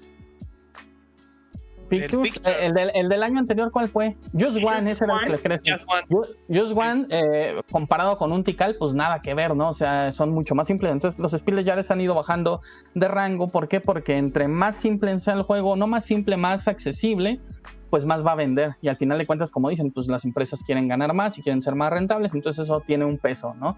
Entonces, como, como diseñador, eh, en primera, pues sí tienes que ir mejorando las mecánicas para que sean más accesibles. No es lo mismo jugar Twilight Imperium que jugar este Scythe, ¿no? Scythe realmente suena muy complejo, pero le agarras el hilo en, en una partida y lo puedes volver a jugar. Y Twilight Imperium se te sigue yendo el cable, o mismo True de ellas se te olvidan acciones, cosas así. Entonces se ha ido ablandando, pero a la vez yo creo que sí se ha ido mejorando, aunque sí hay juegos que sea, los fillers, los parties se han hecho cada vez más, más simples que ya de plano ya a veces no entiendo ni por qué salen esos juegos, algunos que salen, ¿no? Pero el punto es que pues, van a vender y eso es el objetivo del mercado, pues, de las tiendas, vender mucho, de las editoriales igual, y eso es lo que importa. La otra limitante que les veo, aparte del mercado, es la de diseñador nuevo. Como diseñador nuevo, siempre vas a intentar vender, bueno, te van a, dar oportunidad más fácil si tienes juegos pequeños de fácil producción y de, fácil eh, implementación, por así decirlo. Porque si presentas juegos grandes, nosotros somos clavados de euros eh, Family Plus o un poco más arriba, y hemos presentado un montón de juegos de esos y muchos gustan, agradan y todo, pero nos han llegado a decir que pues, es muy riesgoso presentar un juego tan grande de alguien que no es conocido en el mercado y que pues pudiera llevar a la bancarrota a la empresa. Entonces, ¿qué pasa? Pues que ya eh, dimos un giro y estamos haciendo juegos muy sencillos. Nosotros creíamos que nunca íbamos a diseñar de niños, va a salir el marca francesa es un juego de niños, el de Devir es un filler, entonces cada vez bajamos más de categoría porque era como encontramos puertas abiertas y nos dimos cuenta que, pues es como V. Rosenberg, les digo siempre de ejemplo, él sa- empezó con Bonanza y hoy en día puede hacer el festín de Odín y nadie le dice nada. Entonces también si ya tienes un nombre es más fácil sacar cosas eh, que tú quieras hacer, por así decirlo, a, que lo que el mercado demande, ¿no? Pero bueno, más o menos con eso concluyo. O sea, depende sí del mercado y de, de qué tanto nombre tienes ya en el mercado. Ah, ok. Pero, o sea, mm, pero la pregunta es: ¿qué tanto ha afectado eso al diseñador? ¿Crees que eso ha mermado? ¿Crees que eso ha afectado un poquito al, al- al ámbito creativo? Pues yo no creo realmente, o sea, yo lo que te digo, lo único que nos hizo es cambiar de, de, de rango de juego, por ejemplo, a nosotros, ¿no? Hacíamos Eurogame y obviamente queremos sacar un euro duro algún día y es lo que nos encanta un montón, pero pues eh, o sea, también nos costó un buen esfuerzo porque a veces ni siquiera podíamos machetear a juegos simples, siempre decimos, vamos a hacer un filler y de pronto ya se está pasando y decir, no, ¿cómo, le mochamos cosas? Porque ya, ya tiene un buen de cosas, ¿no? Entonces hasta nos se volvió otro reto diferente y realmente no, pues, no, no le vemos ningún problema, solo es cuestión de empezar a sacar juegos pequeños, que aparte a veces les digo hacer algo más pequeño y que sea innovador y que sea bueno es más difícil que, que solo poner un montón de mecánicas y hacer algo muy complejo, ¿no? Claro. Pero pues sí, como diseñador yo no, yo el único limitante o, problema que le ves es a que cuando no tienes nombre, pues sí tienes que sacar eh, las cosas más comerciales o va a ser más difícil que te publiquen. Claro. Ok.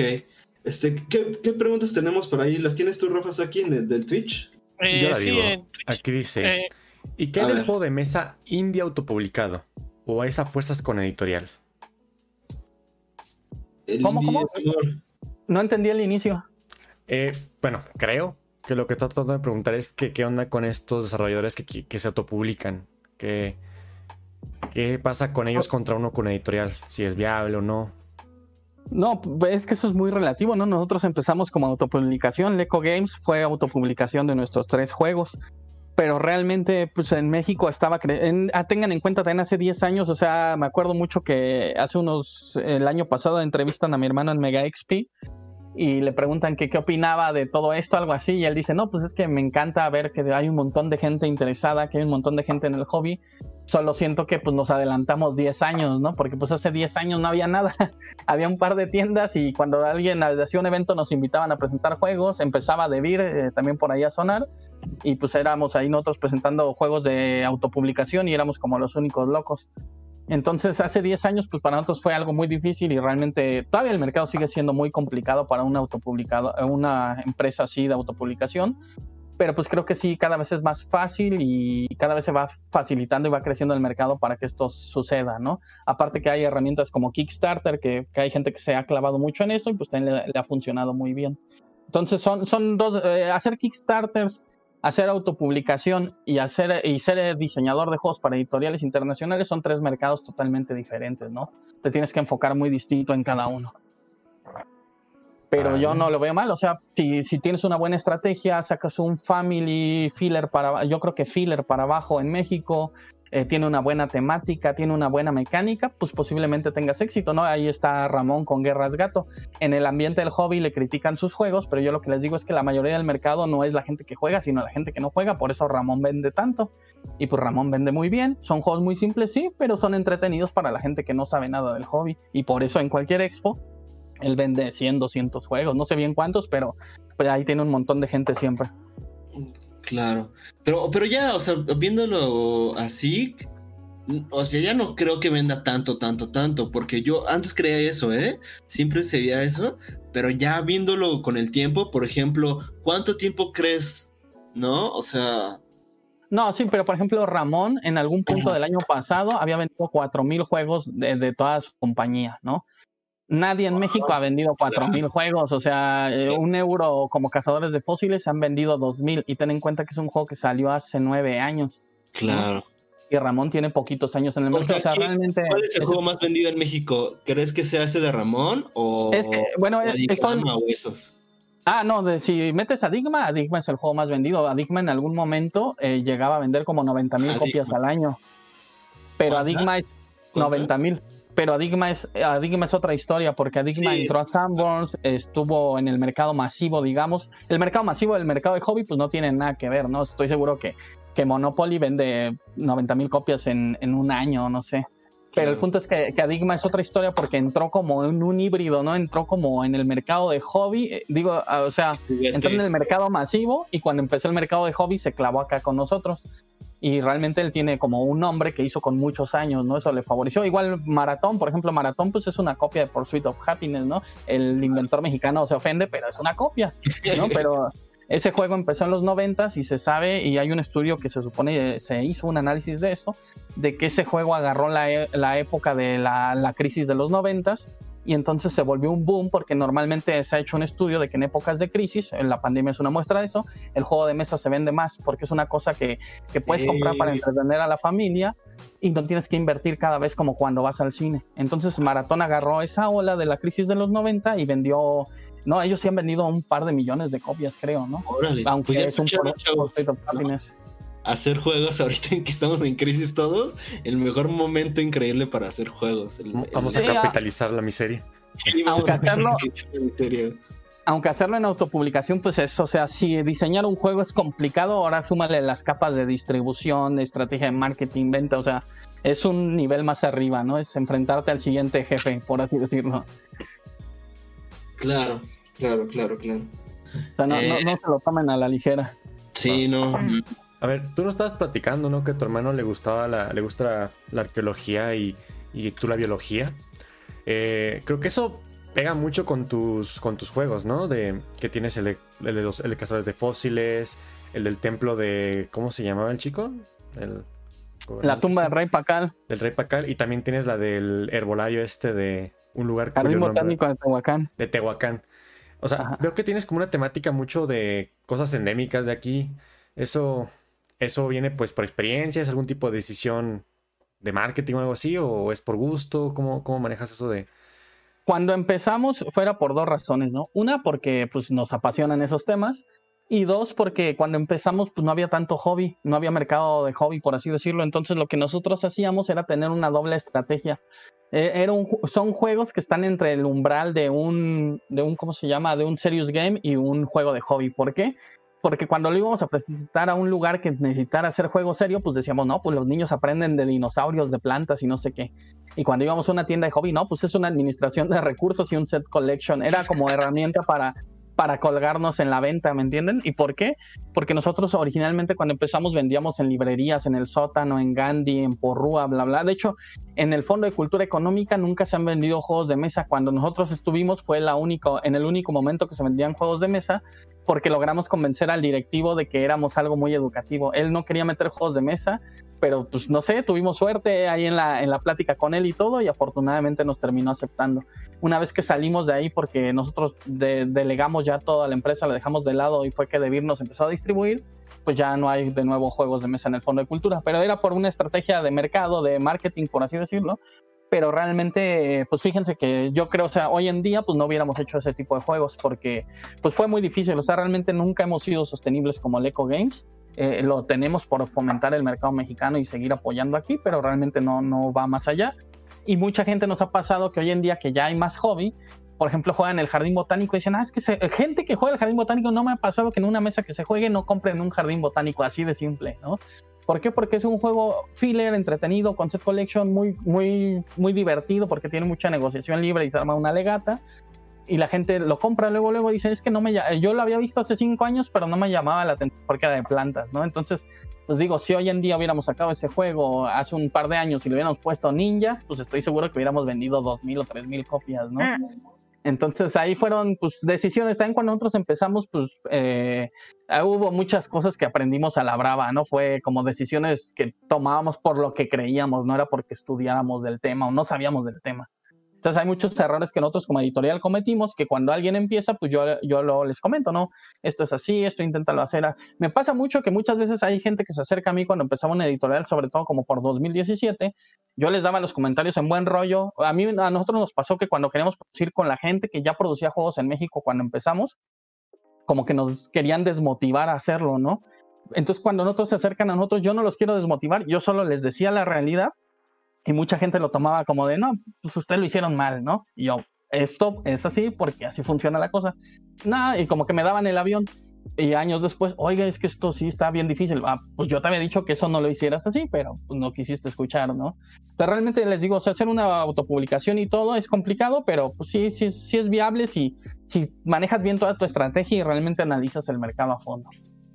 Pero bueno, ya salté de una pregunta a otra otra vez. Pero sí, ¿por qué las temáticas? Este, pues por la pasión que tenemos por estos temas principalmente. Aunque cuando presentamos al extranjero, pues sí nos llega a pasar que, que nos piden de algunas otras temáticas y pues también estamos dispuestos a, ¿no? Bueno, eso creo que se puede enganchar con otra pregunta del chat. De, ¿Cómo ves el interés de la gente en juegos con temas como fotosíntesis, citosis y de ese tipo. Creo que es un poco lo que estabas comentando recién. Ajá, ajá, pero ¿cómo, cómo qué? Eh, de cómo ves el interés de la gente en juegos como fotosíntesis, citosis y de ese tipo, que son los juegos que tienen algo de educativo, básicamente. Pues es que esos juegos, por ejemplo, lo que veo es que son un juegos que realmente van por Kickstarter y les digo, Kickstarter funciona muy diferente a, a hacer autopublicación o, o a presentar editoriales. En Kickstarter básicamente puedes hacer lo que tú quieras y lo haces bien, ¿no? Y si estás planeando que la gente de Kickstarter lo respalde, o sea, con estrategias enfocadas a ellos, ¿no?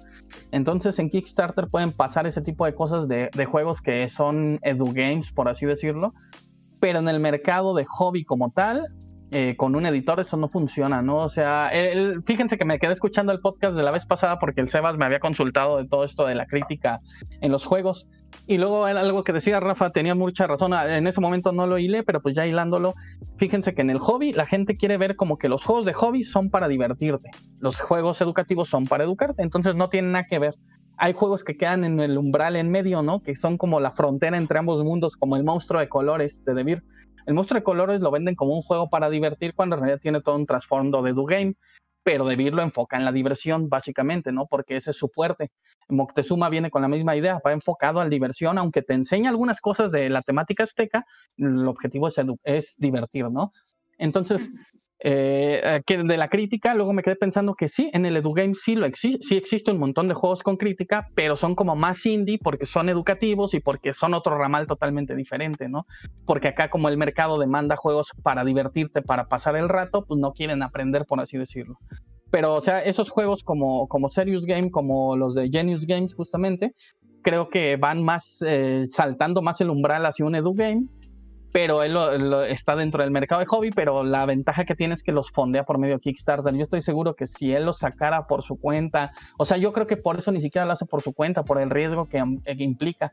Sacar un juego de, me acuerdo que tiene uno de la de genética, Genetics, no me acuerdo cómo se llama.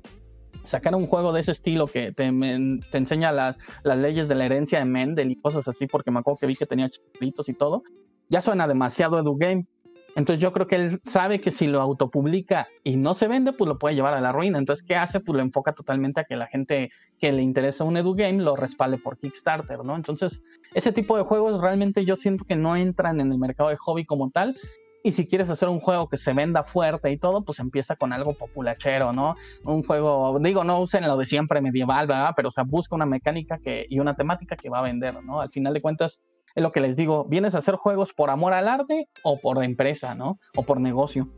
Y ahí es tu decisión, porque hay, aquí en México hay gente que siempre está con lo de, ah, ¿por qué no sacan un, un euro duro o una exploración de caverna acá profunda? No sé, ¿Por qué no se va a vender? ¿no? Acá preguntan exactamente lo mismo.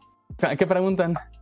De, de, porque hay gente que dice, oh, ¿por qué no hay ningún juego argentino, así de autor argentino, pero Ah, que ya, sea Pesado. pesado, lindo? No, pues porque, o sea, la gente que lo haga es por amor al arte. ¿Cuántos vas a vender? ¿50, 200? Yo, yo lo que les digo es, imagínense que en México hay unos 10.000 jugadores.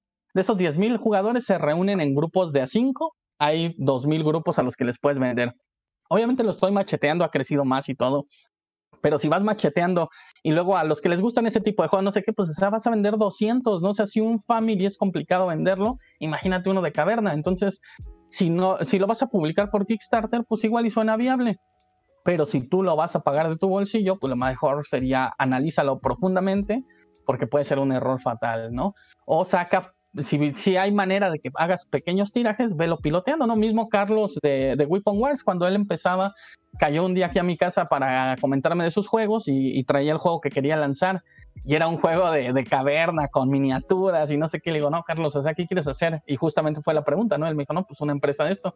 Y me contó un día la idea de Weapon Wars y yo le dije, pues haz ese juego, creo que puede pegar más y pues hasta el día de hoy se sigue vendiendo, ¿no? Igual y más adelante puedes sacar el de caverna, pero necesitamos todavía que el, mercado madure más o, que alguien se anime y lo lance así sacando, pues sabiendo que va a vender 100, 200 juegos, ¿no? Y que en un buen rato. Pero bueno, eso era la opinión de los Edu Games de este estilo, como Serious Games de, de Genius Game. eh, pues yo creo que los hace por el hecho de que tiene el respaldo de Kickstarter, pero yo creo que de su bolsillo eh, no estaría pagando el riesgo de esos juegos. O sea, he visto que saca juegos que como que les ve más potencial en el mercado del hobby directamente y eso sí los financia por su cuenta. Pero juegos grandes como Citosis y todo esto siempre busca el respaldo de la comunidad para yo creo que no dar un paso en falso, ¿no? Claro. Eh, es que, por ejemplo, cuando me refiero un poco también a juegos educativos, pienso, a ver, todos los juegos son educativos, todos, todos, todos, todos, todos. ¿Por qué unos son más educativos que otros? O sea, ¿por qué por, ponerle la etiqueta de educativo? Cuando realmente todos son educativos. A mí se me hace una estrategia de puramente marketing poderle decir que un juego es educativo, ¿no? Y si es de esas características, pues entonces no es un juego, es una herramienta pedagógica. Eh, eso es lo que un poco difiero, ¿no? Eso es un poco mm, con la forma en la que se ve, ¿no? La forma en la que se nos venden las cosas. Entonces, eh, ¿tú qué opinas, Rafa, no? Que cómo, o los demás qué opinan, ¿no? ¿Cómo, ¿Cómo creen que puede ser eso? O sea, ¿por qué decirle a un juego educativo cuando todos los juegos son educativos? ¿Por qué unos van a ser más educativos que otros? Y porque a lo mejor este juego que no es educativo, en este caso, por ejemplo, eh, Agrícola o Caverna, eh, aprendo más de ellos que un juego que me dice, hey, soy educativo. Además, yo creo que una forma de hacer enojar a un morro o pedagógicamente a cualquiera es ponerle a un juego la etiqueta de educativo, ¿no? Si tú le pones la, etiqueta de educativo a cualquier juego, ya un morro te lo rechaza. No todos, ¿no? Obviamente, y hay formas también de introducirlo. Pero yo me refiero a esto, ¿no? Porque si todos los juegos son educativos, porque unos se hacen llamar más educativos que otros. Ah, ahí sí, ahí sí tengo más o menos un argumento que antes yo, yo también decía, ¿por qué pasa eso? no Yo decía, todos se educan y todo, ¿no? Pero recientemente estuve estudiando mucho de Serious Game y hay algo que sí tienen mucha razón, ¿no? O sea, un Serious Game está diseñado para transmitirte un mensaje específico que diseñó el diseñador del juego. Y un juego de hobby no tiene mensaje. O sea, Agrícola, como el otro día hacías en el, en el blog de la semana pasada, puede transmitirte ciertos mensajes de la explotación laboral, bla, bla, bla, ¿no? Tú, tú puedes encontrar un montón de mensajes, pero la intención de Uwe Rosenberg nunca fue transmitirlo, ¿no? Esa es la interpretación del jugador. Y en cambio, en un serious game, un serious game va enfocado a transmitirte un mensaje directamente, ¿no? Entonces, esa, esa, es la gran diferencia de por qué a unos se les considera educativos y a, a, otros no. Y los que están entre el umbral entre uno y otro es porque realmente no tienen un mensaje directo, solo están diseñados para divertirte y como medio enseñarte algo, transmitirte algo, pero el mensaje no estuvo planeado, ¿sí me entiendes? Algo así. Es, es, que no, hombre, yo también considero que, cual, que, todos los juegos tienen mensaje. O sea, no porque no tenga mensaje directo, no significa que no tenga un mensaje. Eh, el color que utilizan, los símbolos que utilizan, eso ya es un mensaje, ¿no? Eh, eso estoy de acuerdo, pero, pero la gente en el hobby como tal, en las editoriales, no lo quieren ver así porque yo siento que es ese temor al es educativo, no se va a vender. Entonces yo sé, o es de hobby o es educativo y catalógalo antes de enseñármelo, ¿no? Me, ha pasado porque con pláticas con editores ellos quieren tener muy claro de cuál es el objetivo del juego. O si tú mencionas que es educativo, como que no, no, no, no, no, la idea es que es un juego divertido, ¿no? Y ya. No se quieren meter en líos. ¿Por qué? Porque la gente que va a comprar un juego educativo va con esa idea de le voy a transmitir un mensaje a mis niños y la o a mis o a mi familia o quien sea y la gente que compra un juego de hobby es porque me la voy a pasar bomba con mis compas. Y si tú les dices no, porque te va a transmitir el mensaje de, la explotación laboral en agrícola, mucha gente va a decir que hueva, mejor juego otra cosa. ¿Sí me entiendes? Ese es el peligro que yo creo que le ven como al momento de la venta. Ok, ok, ok. Mm, pues sí, sí, sí, hay, puntos de vista, ¿no? Hay puntos de vista de, en, esta cuestión. Es complejo, ¿no? Tampoco no, no lo vamos a solucionar en, en un podcast, ¿no? Ahí de, repente nos decían la vez pasada, ¿y qué, qué, qué, resultados tuvieron? ¿Qué conclusiones tuvieron? No, hombre, pues nada, ¿no? No llegamos a nada, o sea, es, es una constante porque llegar a la verdad o llegar a ciertas cuestiones, pues es tiempo, ¿no? Lleva tiempo, lleva estudio. Entonces, sí concluimos algunas cosas, pero la verdad esto es una masa constante, ¿no? Que vamos nosotros precisamente haciendo estas pequeñas aportaciones, pues moldeando un poco el, destino de, lo que nos toca a nosotros como industria, ¿no? pero, por ejemplo, otro ejemplo, Sebas, nada más ahí para, para marcarte cómo ven ese marcaje los editores. Por ejemplo, Carcassonne. Carcassonne, tú puedes jugar a lo tonto y te la pasas bomba, ¿no? Y el objetivo es divertirte pero cuando vas al torneo mundial tienes que jugar con probabilidad bayesiana en tu casa, en tu mente digo. porque tienes que ir eliminando cada ficha que va saliendo para reducir, eh, para maximizar tu probabilidad de tener éxito. Entonces, al final de cuentas, sí te está enseñando un montón de probabilidad y te está haciendo pulir el cerebro y, traerlo a marcha forzada todo lo que da pero ese nunca fue el objetivo de Carcassonne. El objetivo de Carcassonne pues, era construir castillos y pasarte la bomba. Pero si tú lo quieres poner como, como educativo, lo puedes hacer si le encuentras eh, para qué podría servir, ¿no? Pero sí, o sea, ¿cuánta gente juega Carcassonne al loco y jamás se preocupa ni entiende que tiene un montón de probabilidad de trasfondo, ya si te pones friki a fragmentarlo, por así decirlo, ¿no? Y la gente que juega los torneos de Carcassonne, Osvaldo, Elías y demás, obviamente ellos juegan totalmente friqueando a, eliminar en su mente Claro, están jugando a, las matemáticas casi casi, ¿no? Sí, sí. matemático. Qué padre, pues es, yo, pues es un deporte prácticamente, ¿no? Es un, prácticamente es un deporte. Tienes que entrenar, tiene disciplina, tiene entrenamiento. Eh, sí, sí, sí. Prácticamente. Al final, de Carcassonne, pues siempre es como cualquier juego del hobby, ¿no? Tiene un poco de azar para que cualquiera pueda llegar a ganar, pero entre más controles ese azar, pues más probabilidades de ganar tienes en cualquier juego y de tu boca me robo un poco lo, lo, último que acabas de decir. A ver, yo también, es que yo estoy así, este, andamos con todo, ¿eh? Andamos con todo un poco. A ver, yo también me cuestiono mucho esta cuestión de llamarle hobby. Eh, considero que eh, consideramos, ¿no? ¿no? O sea, varias, o no sé, a lo mejor yo solo. Pero llamarle hobby, ¿no crees que este, o sea, que es un hobby? ¿Crees que es correcto llamarle hobby? Porque no eso demerita un poco pues el potencial. A ver, o qué opinan los demás. Eh, es que eso es justamente lo que te digo que va sobre el mercado, ¿no? Al final de cuentas, la gente que vende juegos en el mercado de juegos de mesa de hobby es porque el objetivo es distraer la mente de las tareas eh, necesarias o fundamentales, por así decirlo, ¿no? O sea, el hecho de, divertirte es como para la gente lo asocia a despejar la mente.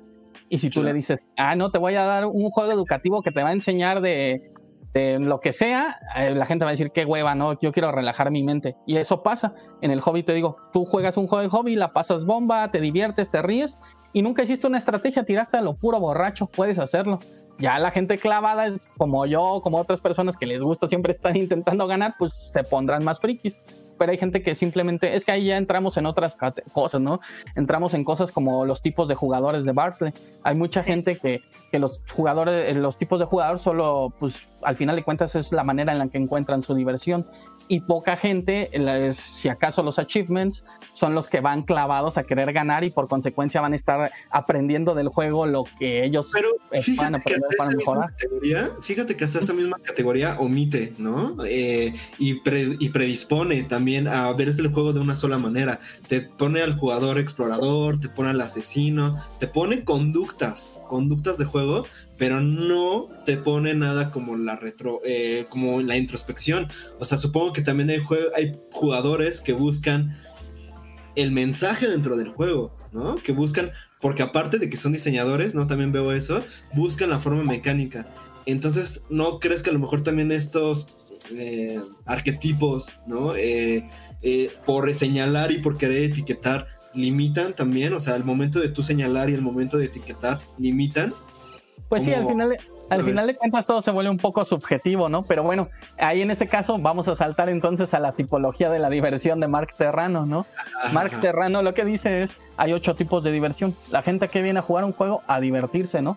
cada quien encuentra cómo se divierte de manera diferente y ahí hay gente que le gusta dominar en el juego, por ejemplo, ¿no? O sea, yo creo que sí hay porcentaje de gente que le gusta sacarle el máximo al juego, que le gusta comprender la matemática, que le gusta friquear bien duro, pero ese nunca fue el objetivo del juego como tal, ¿no?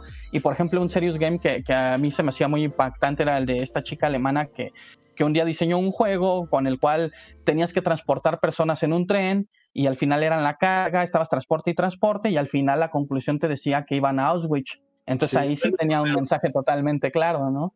No es que fuera un jugador a descubrirlo, ¿no? Sino a todos les caía el balde de agua de, ah, la ver, pues para qué fui tan eficiente si me pasé de lanza, ¿no? Claro, claro. Ese es un buen ejemplo. Ese es un buen ejemplo. Es, es, es, muy difícil, o sea, es, es, que catalogar todo en sí es difícil, no es hasta como cuando dicen, ¿cómo cataloga los juegos? Ay, hay chorro, mil maneras, ¿no?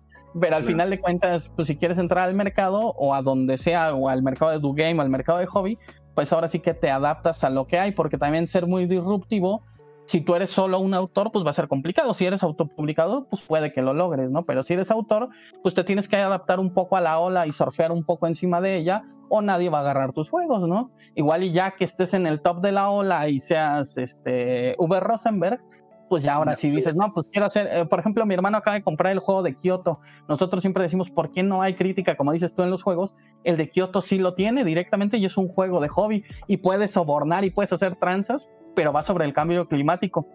Y, lo compramos, bueno, justamente porque toda la curiosidad que nos genera y el atrevimiento que están haciendo de sacar algo bien diferente, por así decirlo, a lo clásico de solo vengo a reírme, ¿no? O sea, se puede hacer crítica, como dices, en los juegos, y creo que es uno de los primeros eh, atrevimientos fuertes. Bueno, ha habido otros juegos, pero o sea, realmente de este tipo de juegos salen pocos que estén dentro del mercado de hobby y que sí tengan crítica, ¿no?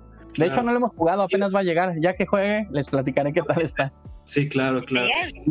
Y, ojo, eh, la crítica a lo mejor desde el juego sí está, ¿no? Eh, a lo que también me refería en el episodio anterior, era la crítica a nosotros como jugadores, ¿no? Como medios, como, eh, como creadores de contenidos, ¿no? Me refiero, porque la crítica en el juego puede estar y está desde Monopoly, ¿no? El, desde el juego como tal, ahí está la crítica. A lo que me refiero también un poco es a la crítica a nosotros como consumidores, ¿no? Que, o sea, que cuestionarnos lo que estamos consumiendo y preguntarnos si simplemente con la mecánica o que sea divertido o con que sea un hobby, para mí va a ser suficiente, ¿no? A, eso nos referíamos. Entonces, eh, pues sí es un poquito más complejo aunque ahí sí yo creo que ya, como te digo, es depende de la perspectiva, ¿no? Mi hermano dice es que el de Kioto, pues, critica el sistema, critica todo este rollo del cambio climático, pues a mí me, engancha por eso, ¿no? Pero hay poca gente que, que gente, te digo, hay mucha gente que dice, no, pues, eh, yo vengo a jugar a ver quién no agarra la caquita, ¿no? Y tú dices, no mames, o sea, qué, qué, qué jalada, ¿no? Pero hay gente que se muere de la risa con eso, ¿no? O sea, es, es muy relativo, cada quien le puede sacar provecho diferente, pero al final de cuentas el mercado masivo del cine, por ejemplo, pues qué es lo que te pide películas bomba de superhéroes, no te pide acá el gran documental profundo y análisis de por qué el mundo está podrido, ¿no? O sea, realmente ahí depende también de, las masas y lamentablemente la mayoría de las masas pues, quiere algo tontón o bobón, por así decirlo. ¿no? Claro. Pero bueno, ya, ya estamos clavándonos de, en otros rollos. Regresamos una semana. Julie, ¿tienen alguna pregunta ustedes? Yo tengo, yo tengo una pregunta. Ajá, a ver, dale, dale, dale.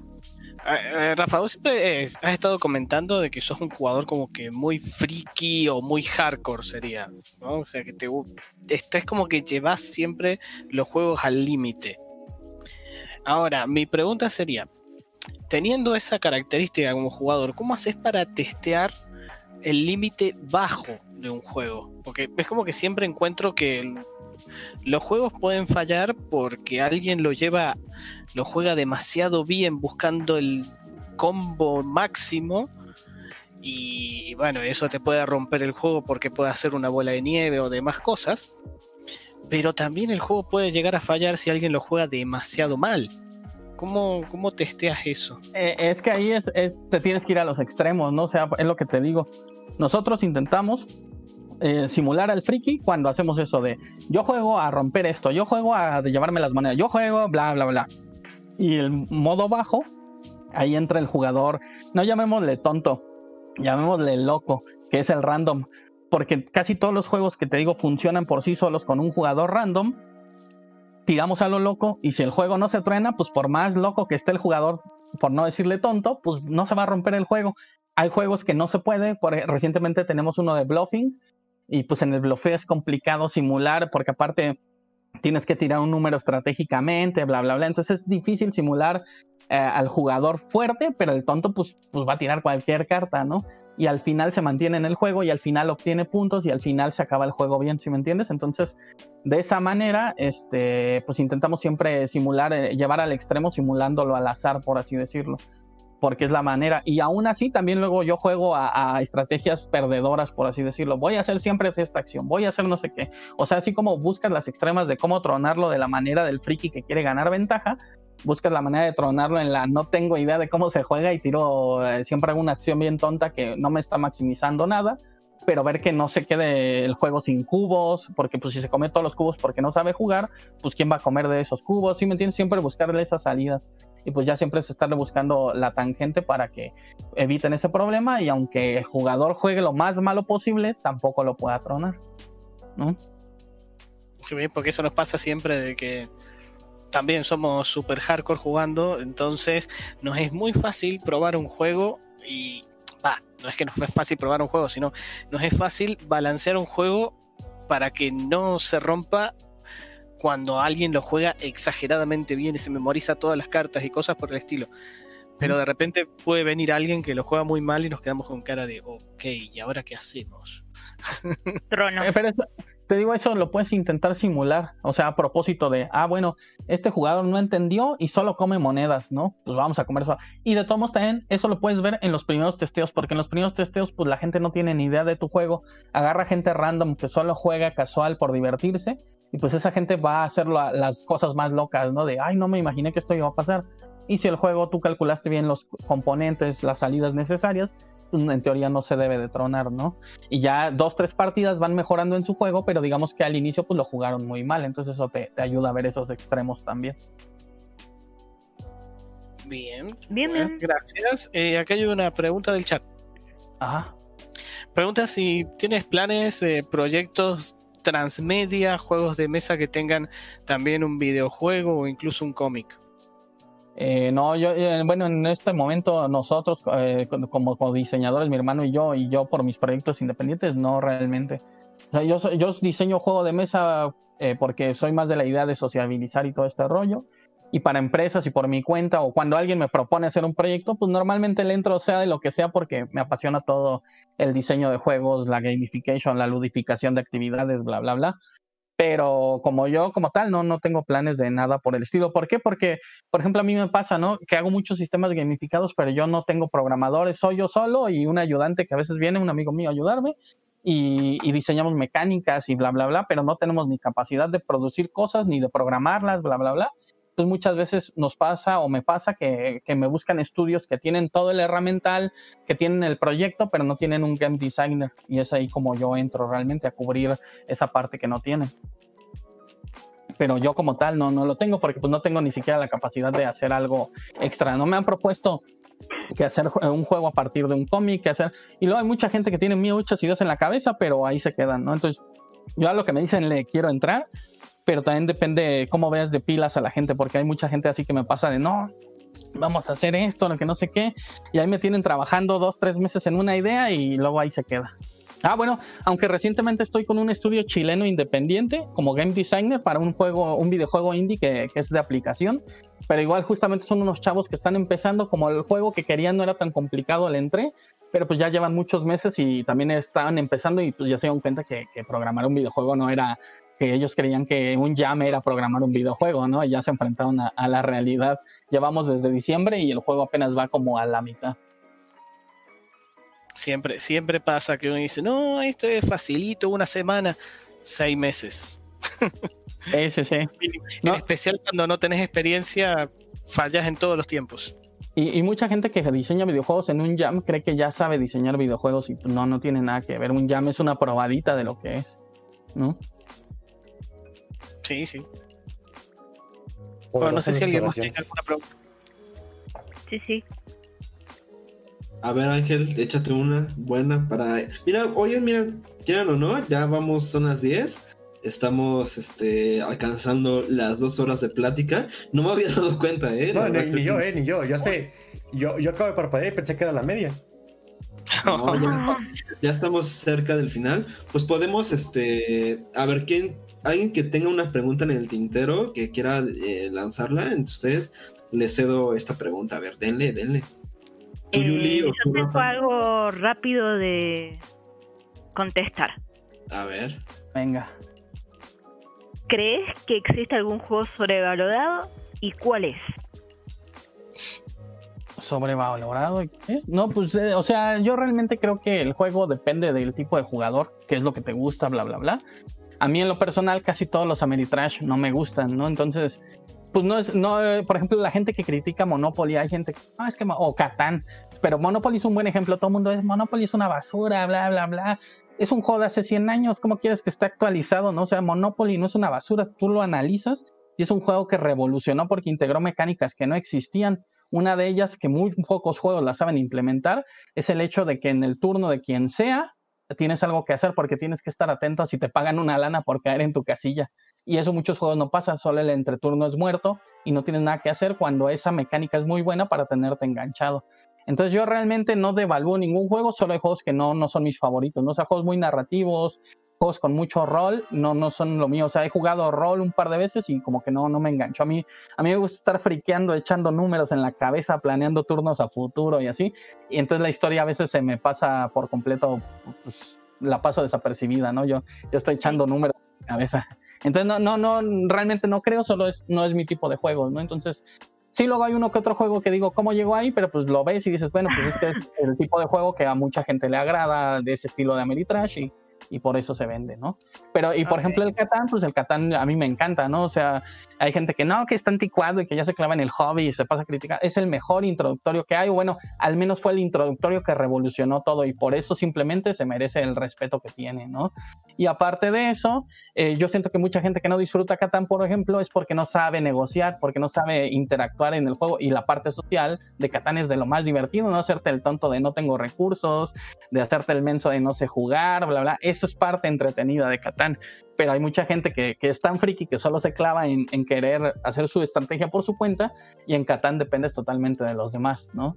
Entonces te digo, o sea, no, no realmente no, no considero que ningún juego, no puedo decir este juego es basura porque creo que pues si está ahí y la gente lo juega es porque por algo los engancha, porque son un tipo de jugador distintos a mí, ¿no? Bien, muchísimas gracias. De nada, de nada. Era, era la pregunta más cortita que tenía. Bueno, Chicos, nada más, eh, denme tres segundos, ¿no? Vayan planeando preguntas y todavía hay, pero necesito ir al baño porque cuando hablo estoy tome y tome agua, ya me dio muchísimas ganas. Denme tres segundos. dale, dale, vaya, vaya, vaya. Se nos escapó el, el entrevistado. Está bien, es que no manches, llevamos aquí dos horas y sí, con café, agua y todo eso, creo que todos. Este, ¿cómo van muchachos? ¿Todo bien? ¿Todo cool? Sí, no, hombre, yo, no, tenía ni idea de que, de que Rafa tuviera tanto tanto lugar en, la industria, así, tantas cosas que nos pudo comentar. Sí, anda bien movido, eso es lo chido, por eso lo este decidimos invitarlo este esta semana. Y qué bueno que se pasó para acá para saludar y contarnos sus Rafa aventuras. Este, mm, tienen pueden pensar una pregunta más, si quieren una pregunta más. O sea, ya estamos a punto de cerrar, pero yo creo que nos podemos aventar unos 10 minutos de compensación, ¿no? De que empezamos un poquito tarde, eh, para también ya tener un cierre. ¿Cómo ven? ¿Alguien tiene una pregunta? puedo, tener, puedo tener una pregunta. Es un poco enganchando a un tema ya que se habló hace rato en el podcast, pero... Va. Pero bueno, es una eh, de esto no se habló. Justamente de esto no. Órale, pues dale y a ver si a mí se me ocurre una y ya vamos cerrando, ¿va? Para este. Y, bueno, no sé si ya volvió.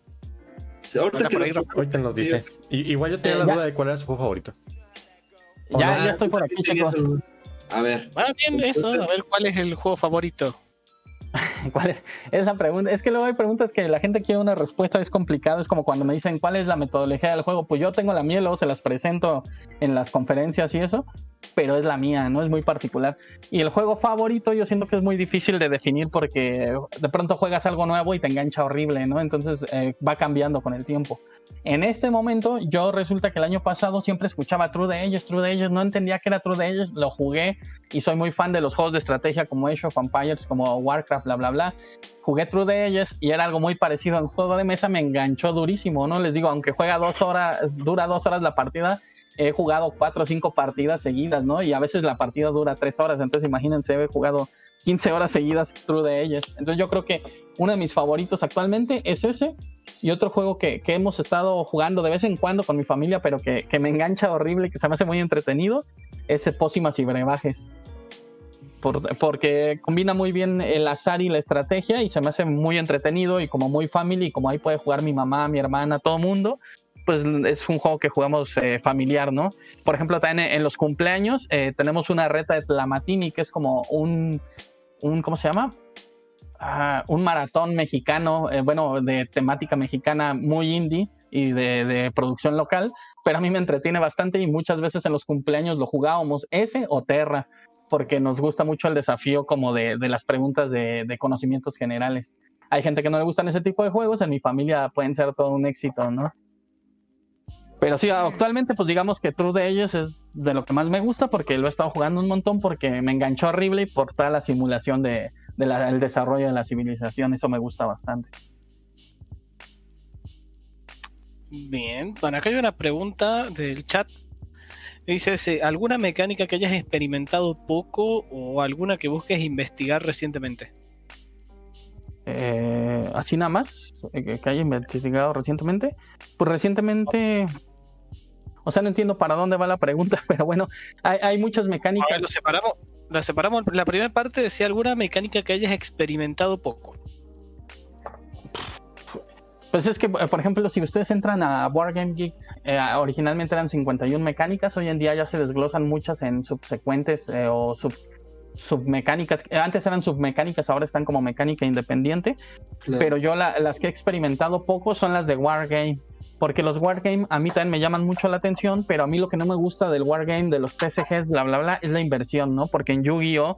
eh, nos dimos cuenta que también mi hermano había metido un buen de lana comprando eso y mitos y leyendas. No, no, sí se llama, sí, mitos y leyendas era el juego chileno. Entonces comprábamos un montón y lo que nos gustó del juego de mesa es que no le tienes que invertir tanto dinero, ¿no? Entonces, bueno, ¿a qué va esto? Que Wargame yo no he jugado tanto y pues las mecánicas que son más cercanas a Wargame son las que más desconozco, ¿no? Como eh, impulso de área o cosas así. Realmente pues, desconozco bastante, las ubico y más o menos sé cómo se funcionan en los Wargame, pero no las he jugado. tal. Pero todas las clásicas que Roll and Ride, construcción de rutas, engine building, bla, bla, bla, todas esas. Ah, por ejemplo, engine building de hace rato que sean de mi juego favorito, uno de mis juegos favoritos de, de todos los tiempos, es Dominion, ¿no? A mí me ponen Dominion, no tengo todas las expansiones, pero las que tenemos nos enganchan durísimo y jugamos partida tras partida tras partida. Pero bueno, este. Y Pues es, es- es que esa pregunta está también, este, lo- no, por ejemplo, hay, estoy viendo ahorita que se llama final de muerte súbita, pistas específicas, trucos, comercio. Hay varias, ¿no? Que pues dices, órale, pues esto puede ser eh, muchísimo, ¿no? Eh, movimiento de punto a punto, ¿no? Esa Bueno, es pero- una mecánica. Trucos, eh, comercio, movimiento punto punto son más como, comunes, ¿no? Pero impulso de área y todas las que van relacionadas a Wargame son como las que menos uso, ¿no? Marcadores, los que usan los Wargame, ciertos marcadores, no me acuerdo de la mecánica, por ahí también está. Esa, por ejemplo, pues sí también la desconozco un poco más. ¿no? Eh, cantando, por ejemplo, esta existe. Entonces, ah, sí. Pero al sí. final, cantando, actuando, dibujando, eran las de antaño, ¿no? Pictionary y todos estos Claro. juegos pues usaban esa, esas mecánicas. Hoy en día, es lo que yo les digo, a veces hay mecánicas de esas que están como muertas. Eh, por ejemplo, Roll and Ride. Roll and Ride pues está con Yangtze. Yangtze tiene, no sé, no me acuerdo de qué año es, pero es de los 70 creo. Y, y esa era una mecánica que ya existía y de pronto alguien la empezó a resucitar, fue un hit y ¡pum! Roll and Ride a montones cuando eran juegos que habían quedado en el olvido. ¿No? Claro, claro, claro, claro. Y Sí, que, hay- era, Hay muchos bien Y acá se ha usado un montón. Eh, hay un juego clásico que se juega acá, el típico juego de la abuela, que es eh, la Generala. No sé si se conoce por allá o solo de esta zona. Que básicamente es un roll and ride de 5 dados. 5 Sí. dados de 6. Tirás y vas haciendo distintas combinaciones. Eh, Esos, todos esos juegos son variantes de Yangtze. Ese es el padre de todos esos juegos de, de tirada de números, de Quicks y todos estos modernos que tienen números, realmente se basan en ese originalmente. Era, era como un juego tipo casino que salió como de un cubilete y que se convirtió en números y hacer combinatorias y bla, bla, bla. Pero creo que, según yo, es el padre de todos esos porque es el de los primeros Roll and Ride que implicaban números. La- y la verdad, no me acuerdo el nombre, pero del año de publicación, digo. Pero bueno, eh, había otra parte de la pregunta, ¿verdad? Ah, sí. eh, la otra parte es alguna mecánica que busques investigar recientemente. Eh, pues recientemente me le estaba echando un ojo a, a programación de acciones y a trick taking, porque nosotros no nos gustaban los trick taking, pero no, se nos han estado es ocurriendo muchos. Eh, lo que le llaman, ay, ¿cómo le llaman en español? Eh, basas, le llaman. Ah, juegos de basas, basas. Ajá. Eh, Yo, por ejemplo, la tripulación es un juego de trick taking, un juego de basas, ¿no? Claro. Realmente es, Lo conozco por basas y si siempre me olvido el nombre en inglés, ese es mi problema. Ajá, e- empezamos a hacer un- unos jueguitos de ese estilo, pero también tienen, re- eh, bueno, digamos, programación, es selección de cartas simultánea, digamos que es programación de acciones. Y pues nada, le, le eché una leída de nuevo como para refrescar. Para, porque digo, esa sí la había jugado. Antes jugaba mucho a Robo Rally, por lo de la programación de acciones se me hacía muy buenísimo. entretenido. Es buenísimo ese juego. Ah, y Muy ¿saben qué otro, otro juego que me gusta así muchísimo y que puedo aventarme 50, 100 partidas seguidas? Ricochet Robots. Ese como me engancha. Pero es por el tipo de jugador que soy, ¿no? De, de mentalizar movimientos y friquear medio duro con el juego. Ese se presta mucho para eso. A- Hasta a mí una que me gusta mucho y que se toma mucha como este académica, por ejemplo, Dilema del prisionero, ¿no? Es ah, una mecánica que la se estudia mucho, pero como verla en juego también es como algo más ya viejito, ¿no? También es una mecánica que, que podemos retomar y darles la vuelta totalmente, ¿no? Eso es también la locura. Por ejemplo, lo que ahorita decías, el, el Roll and Ride, como ya es una mecánica medio viejita, pero pues el año pasado y se me hace que este como que vi un revival, ¿no? De esa mecánica, como que mucha el gente- anteaño, el anteaño fue cuando volvió Exacto. serio. Por juego- creo que fue por el Railroads Inc. Creo que fue uno de los primeros, al menos de los primeros super famosos, que revolucionó y volvió a traer de vuelta la mecánica. Y el, y el que acaban de decir hace, el rat- hace rato también es Roland Wright, ¿no? El, el que ganó, el Spiller. No, no, ese eres de, de palabras, de como tipo código secreto. Es de esos juegos de papelitos, Sí, pero hicieron juego de mesa. El Just One sí es como eh, tiene plumoncitos y cosas Ajá, así. ¿no? Sí, pero es sí. de palabras, de, de- de poner, eh, darle eh, pistas para que adivinen la palabra. Y ese ya no entra en Roland Wright. Sí, ¿no? No, Pues no, porque no tiene dados, solo son tarjetas con las Ah, palabras sí, no, determinadas. no, Ya. no. es, es solo. Pero pues Sí, realmente es muy, muy relativo, ¿no? O sea, esa, esa Claro. mecánica como que había quedado en el olvido, resucitó, pero pues hay otras, no sé, Reis, ¿no? Es la más antigua de todas y hasta el día de hoy sigue vigente, ¿no? Oh, qué loco, qué loco. Oye, ajá, a ver, tú, tú- tú tienes, tú que, eh, tú y tu hermano, que son como investigadores de la antropología del juego, ¿qué, qué- cuáles son las, la mecánica más básica, la mecánica más primitiva, la, la mecánica más, ¿no? Primigenia? ¿Cuál? eh, Pues, o sea, sin duda yo creo que es Reis, o sea, si no me falla, fíjate que el que se encarga de la arqueo, ¿cómo dice él? Arqueo... Ay, se me fue, pero un término de arqueología de juegos, básicamente, ¿no? ajá. Él se encarga de la parte arqueológica porque es lo que más le gusta y yo me encargo más de los juegos modernos, aunque él también se encarga, digamos, de la parte de libros de juegos modernos o de mecánicas, bla, bla. Aunque él también últimamente se ha metido en la arqueología de juegos, por así decirlo, de los 50, ¿no? Comprando los libros de Sid Saxon, de Dave Parlett y cosas así. Pero, por ejemplo, si no me equivoco, pues el primer juego es Zenet, ¿no? Eh, si, si me está escuchando, seguramente me va a matar si no es, pero si no mal recuerdo es Zenet.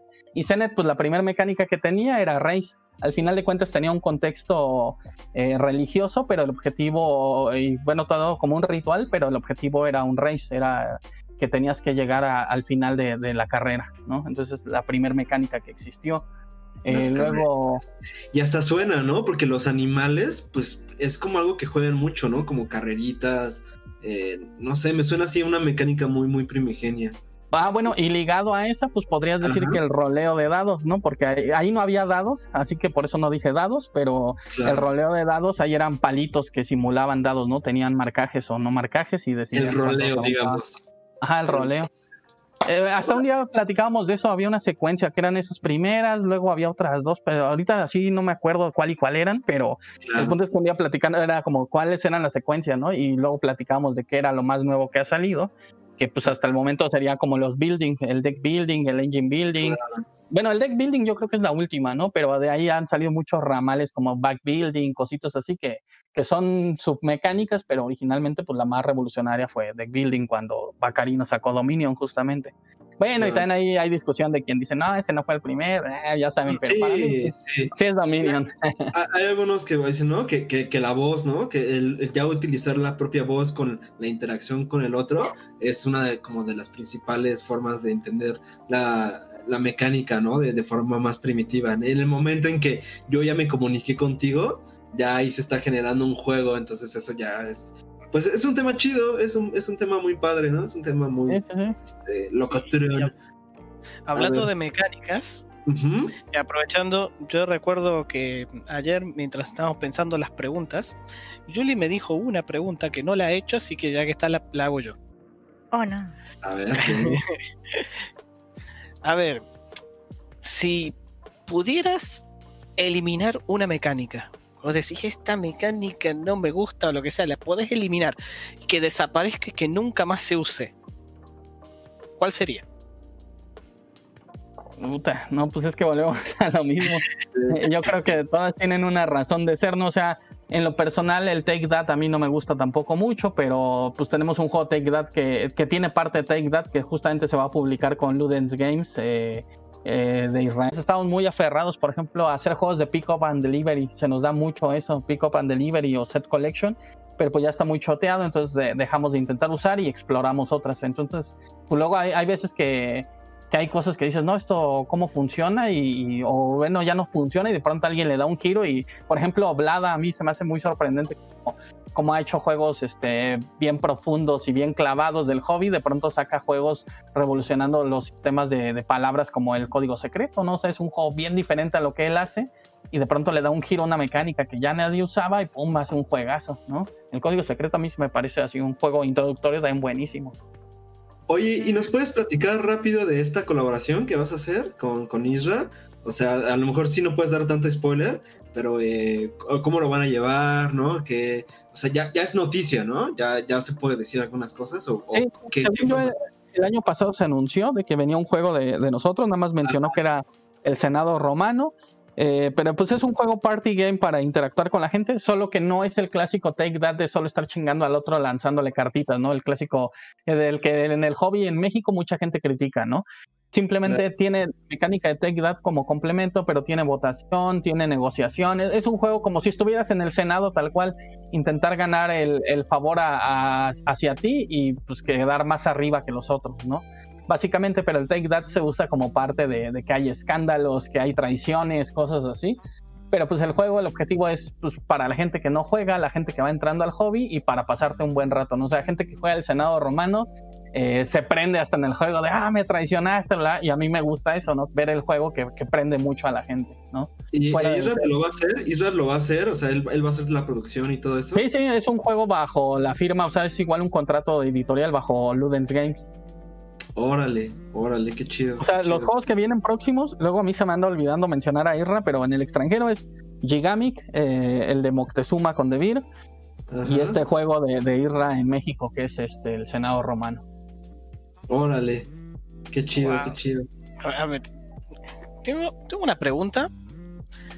Que ya hay una mecánica que he visto en un montón de juegos y cuando he entrado a, no sé, a buscar en la BGG, eh, no la veo listada. Entonces no puedo saber si qué nombre tiene, si es que tiene un nombre esa mecánica, por qué es la mecánica olvidada, así, discriminada.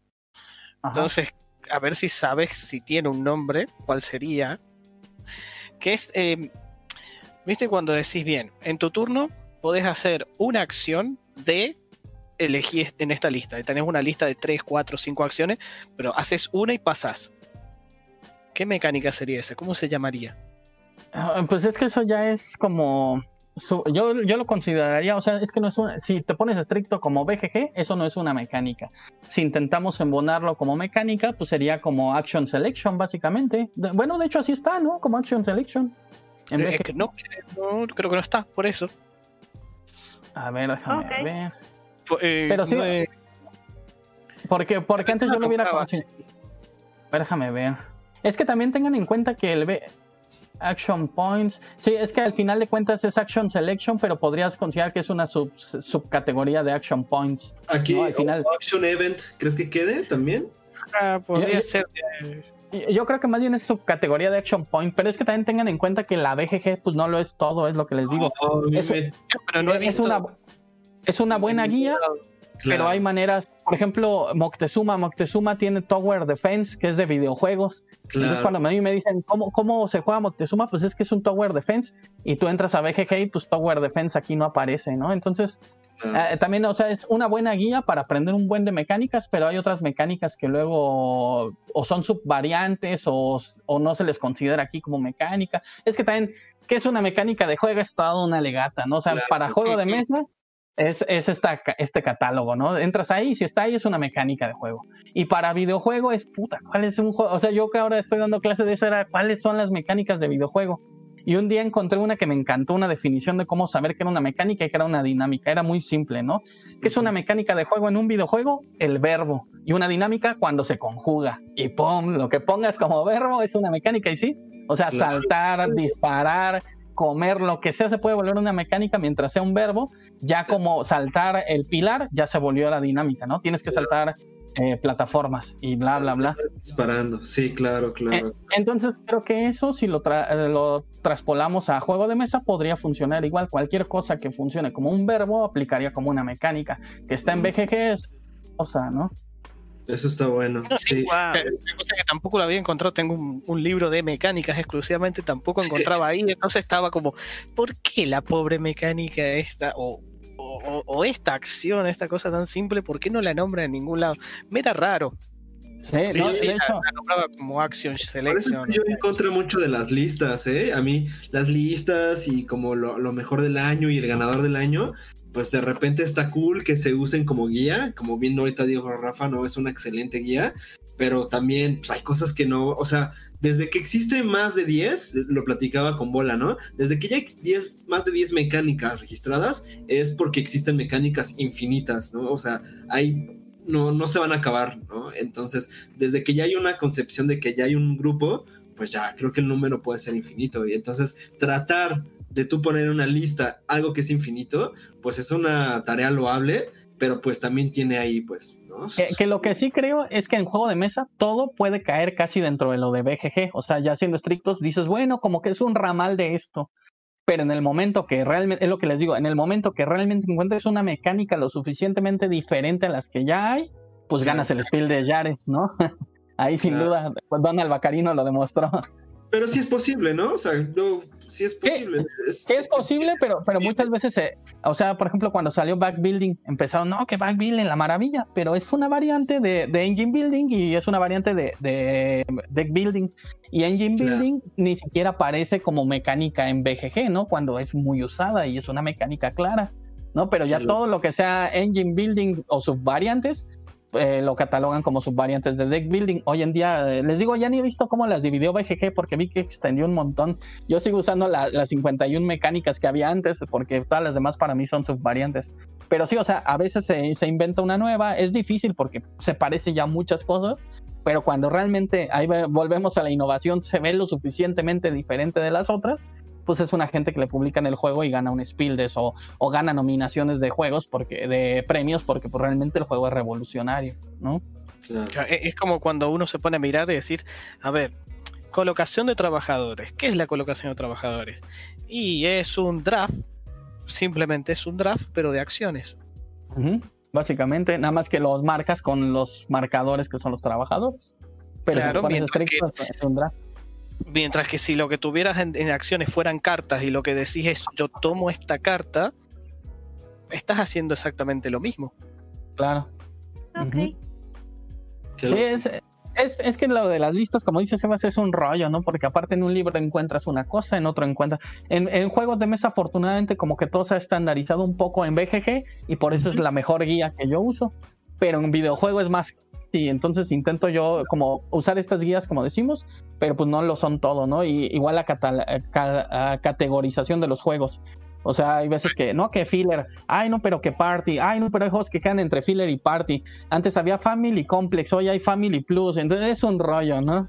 Sí, claro. Sí, igual, eh, mi, mi punto, mi, eh, mi motivo por el cual por ahí miro esto de las listas, eh, uno puede decir, bueno, si ya estás acostumbrado, ya empezás a pensar de una manera y otra. Sí, pero ¿qué ocurre para el que recién está empezando?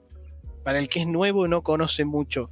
Es mejor poder decirle, mira, mirate esta lista y, y lo encasillas un poco para que no, no esté, no tenga un abanico tan grande de posibilidades y se maree.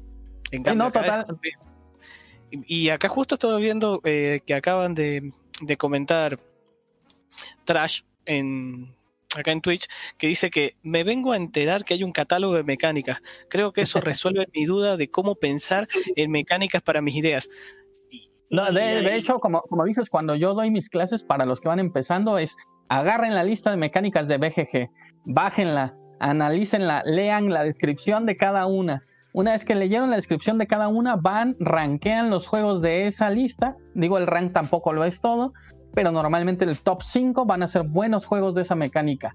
Los buscan, intentan jugarlos. Si realmente quieren clavarse e ir mejorando como diseñadores, es una recomendación que les hago de ley. Juega el top 5 de cada una de las mecánicas aunque sea el club, aunque sea el Monopoly, aunque salga un juego muy antiguo, intenta jugar el top 5 o selecciona 5 del top 10, ¿no?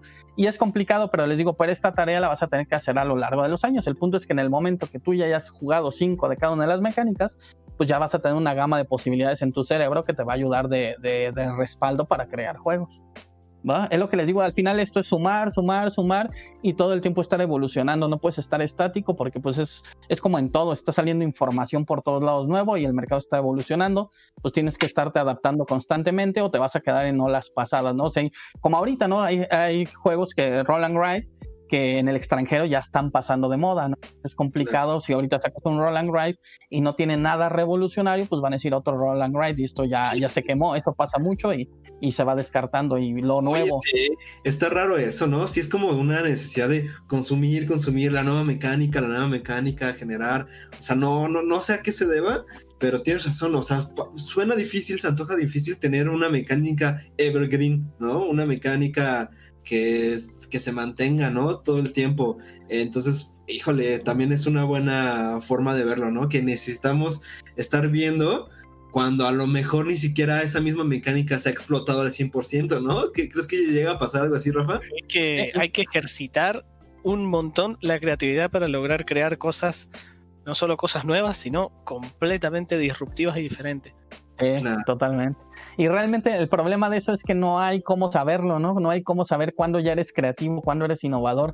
Es algo muy relativo, ¿no? Pero pues eh, la, mejor manera de medirlo es toparte con el mercado y presentar tus juegos y ver qué te van diciendo, ver si ya te quedaste en el pasado, si, si estás rompiendo, si se parece a algo, bla, bla. Es que sí, o sea, es, es, lo que les digo cuando les doy el curso de diseño de juegos, es que les podré dar, la, es como una clase de pintura, les podré enseñar a usar el pincel, a usar el óleo, a usar la acuarela, ya como hagan uso de ellos es totalmente muy diferente, ¿no? Porque podrán meterle materiales extraños y hacer cuadros innovadores o simplemente eh, se le, a Picasso se le ocurrió algo diferente y empezó el cubismo, eh, los impresionistas empezaron a salir al campo y a difuminar la pintura e hicieron el impresionismo, o sea, nadie lo veía venir en, el momento que los impresionistas empezaban, la gente creía que estaban locos y que hacían basura, y luego hoy en día sus obras valen millones, o sea, es algo muy relativo todo eso, ¿no? Entonces, sí, el punto es, todo el tiempo están estudiando, todo el tiempo están aprendiendo y todo el tiempo es, pues súbanse un poco a la ola, pero lo más importante de todos modos también es como intenten ser más autocríticos de si realmente están avanzando o no. Si sienten y se casan con un juego que llevan años y años y el juego no pega, pues lo más seguro es que hay que descartarlo y empezar uno nuevo, ¿no? Ok, pues bueno, eh, ya nos aventamos eh, casi hora y media. Qué bueno que estuviste aquí, Rafa. Se queda la invitación abierta, ¿no? Se, queda la invitación abierta a, futuros podcasts. Creo que se dio chida la, charla. Eh, pero creo que es momento de ir cerrando, creo que es momento de abandonar estos micrófonos para darle pie al, al vacío aquí en el Twitch. Entonces, este, pues gracias Rafa, gracias por este por acompañarnos. Yo tenía siempre siempre es muy chido hablar, ¿no? Ver tu punto de vista por la experiencia que tienes, ¿no? Por por, eh, el punto de vista que tienes. También quieras o no, pues yo lo noto disruptivo, ¿no? A, lo que veo también en general en el desarrollo de juegos. Eh, y más que disruptivo, lo te veo con camino, ¿no? Con experiencia y pues siempre hay que preguntarle, ¿no? Al que ya pasó por el camino, al que ya, ya se espinó por ahí, pues que te diga, oye, no, ese camino no, porque tiene muchas espinas. Creo que eso es importante y creo que también es mucho de tu aportación, ¿no? Entonces, bienvenido acá eh, a, nuestro pequeño espacio, ¿no? Que intenta también crecer, bienvenido acá y te deseamos mucho éxito en tus juegos, ¿no? Que te lo mereces. Eh, y, eres un maestro, ¿no? Creo que ahorita en estas dos horas, pues varias cositas aprendimos y pues ya si quieren saber más de Rafa, pues inscríbense a sus clases, vayan a tomar clase con él. Eh, ahí en su página vendrá toda la información. Y pues gracias Rafa, este, cedo mi micrófono a, mis compañeros para que también den su cierre. Eh, si puede ser que Rafa dé sus contactos o ah, acá en el podcast. Sí, de nuevo, por las dudas. Eh, primero que nada, eh, muchas gracias por la invitación, Sebas. Muchas gracias a todos, chicos. Ya saben, cualquier cosa, este, pues nada más que tenga tiempo, estoy dentro. Si algún día quieren que vuelva a participar, si hay un tema, les digo, cuando es un tema que me gusta, pues tiendo a ir de pingüinos a Segunda Guerra, de 1900, bla, bla, bla, ¿no? Y pues los juegos da para un montón de cosas que hablar, un montón de cosas que hay que leer, que estudiar, bla, bla, bla. Pero entonces algún día, si, si hay chance, pues por aquí nos vemos de nuevo. Eh, cualquier cosa, duda, pregunta que tengan, les digo siempre a todos, me pueden escribir. Al final de cuentas, esta industria se basa mucho en que en el extranjero aquí nos hemos apoyado todos mutuamente porque entre más crezca, más mercado va a haber para todos. Entonces ahí está mi página de Facebook, rafaelescalante.games. Este, mi página web también está así, y de ahí pueden saltar al Facebook si no me encuentran en Facebook. Eh, sigan la página de, pues, de Face, sigan la página del Eco Games en Face. Eh, y pues básicamente, ah, bueno, también tengo Instagram, igual rafaelescalante.games. Y todo, casi todas las redes las tengo así, como rafaelescalante.games, ¿va? Ahí me pueden seguir. Cuando tengan una duda, una pregunta, con gusto, Rafa Saki normalmente luego me escribe, me consulta, he testado sus juegos también de algunos de ustedes. Entonces siempre intento estar activo en la comunidad porque al final de cuentas también les digo, pues eh, hay que de dar a conocer el trabajo y hay que apoyar en lo que se pueda porque pues, necesitamos crecer este mercado, ¿no? Nos falta mucho camino que recorrer. España nos lleva unos años, por ejemplo, y pues Alemania nos lleva muchísimos más. Sí, sí, ¿eh? la neta, la neta, la neta, sí, ahí sí. Coincido 100% y hay que, hay que darle duro. Un, saludo a, Link que también estuvo aquí participando. Un saludo al Trash Tamponing, a Kizar Wizard que también ahí de repente nos visita. Eh, al Carlos David, que también estuvo ahí preguntando. Este, gracias a, todos por acá. Eh, ¿Algo más, muchachos? ¿Algo más para cerrar? O ya, le damos, le damos cuello. Bueno, yo, el, último consejo que siempre les digo, chicos, se me olvidó decírselo, la de ley. A mí me gusta esa frase de Picasso que siempre dice, la inspiración existe, pero te tiene que encontrar trabajando, O sea, los juegos no van a caerte del cielo. Muchas veces estar sentado pensando en la idea. Hay veces que ya estás tan metido en esto que hasta los vas a soñar. Pero de inicio es, forzarte, forzarte, forzarte. Y poco a poco ya tu cerebro no va a dejar de trabajar en ello, ¿no? Luego pasa que yo despierto, tengo una idea de un juego y es basura. Luego despierto y es un juegazo, ¿no? Ahorita mi hermano sí le pasó con un juego y lo andamos desarrollando y jala, ¿no? Pero eso se dio después de años de estar trabajando todo el tiempo y pues ya no, pues ya estamos tan involucrados que ya no paramos de pensar en eso. ¿no? Ah, Pero entonces lo importante. Un saludo a tu carnal también ahí, un eh, saludín. Ya, ah, no sé si nos sigue escuchando luego, no, no es, de hecho a él no le gustan los juegos largos porque no tiene tanto aguante, pero esperemos siga por ahí escuchando. bueno, igualmente muchísimas gracias por aceptar la invitación y creo que de esta charla he aprendido un montonazo y me encantaría encontrarte una próxima vez por acá. Claro, chicos, le digo con gusto, nada más es cuestión de ponernos de acuerdo y cuando quieran me doy otro rol por acá.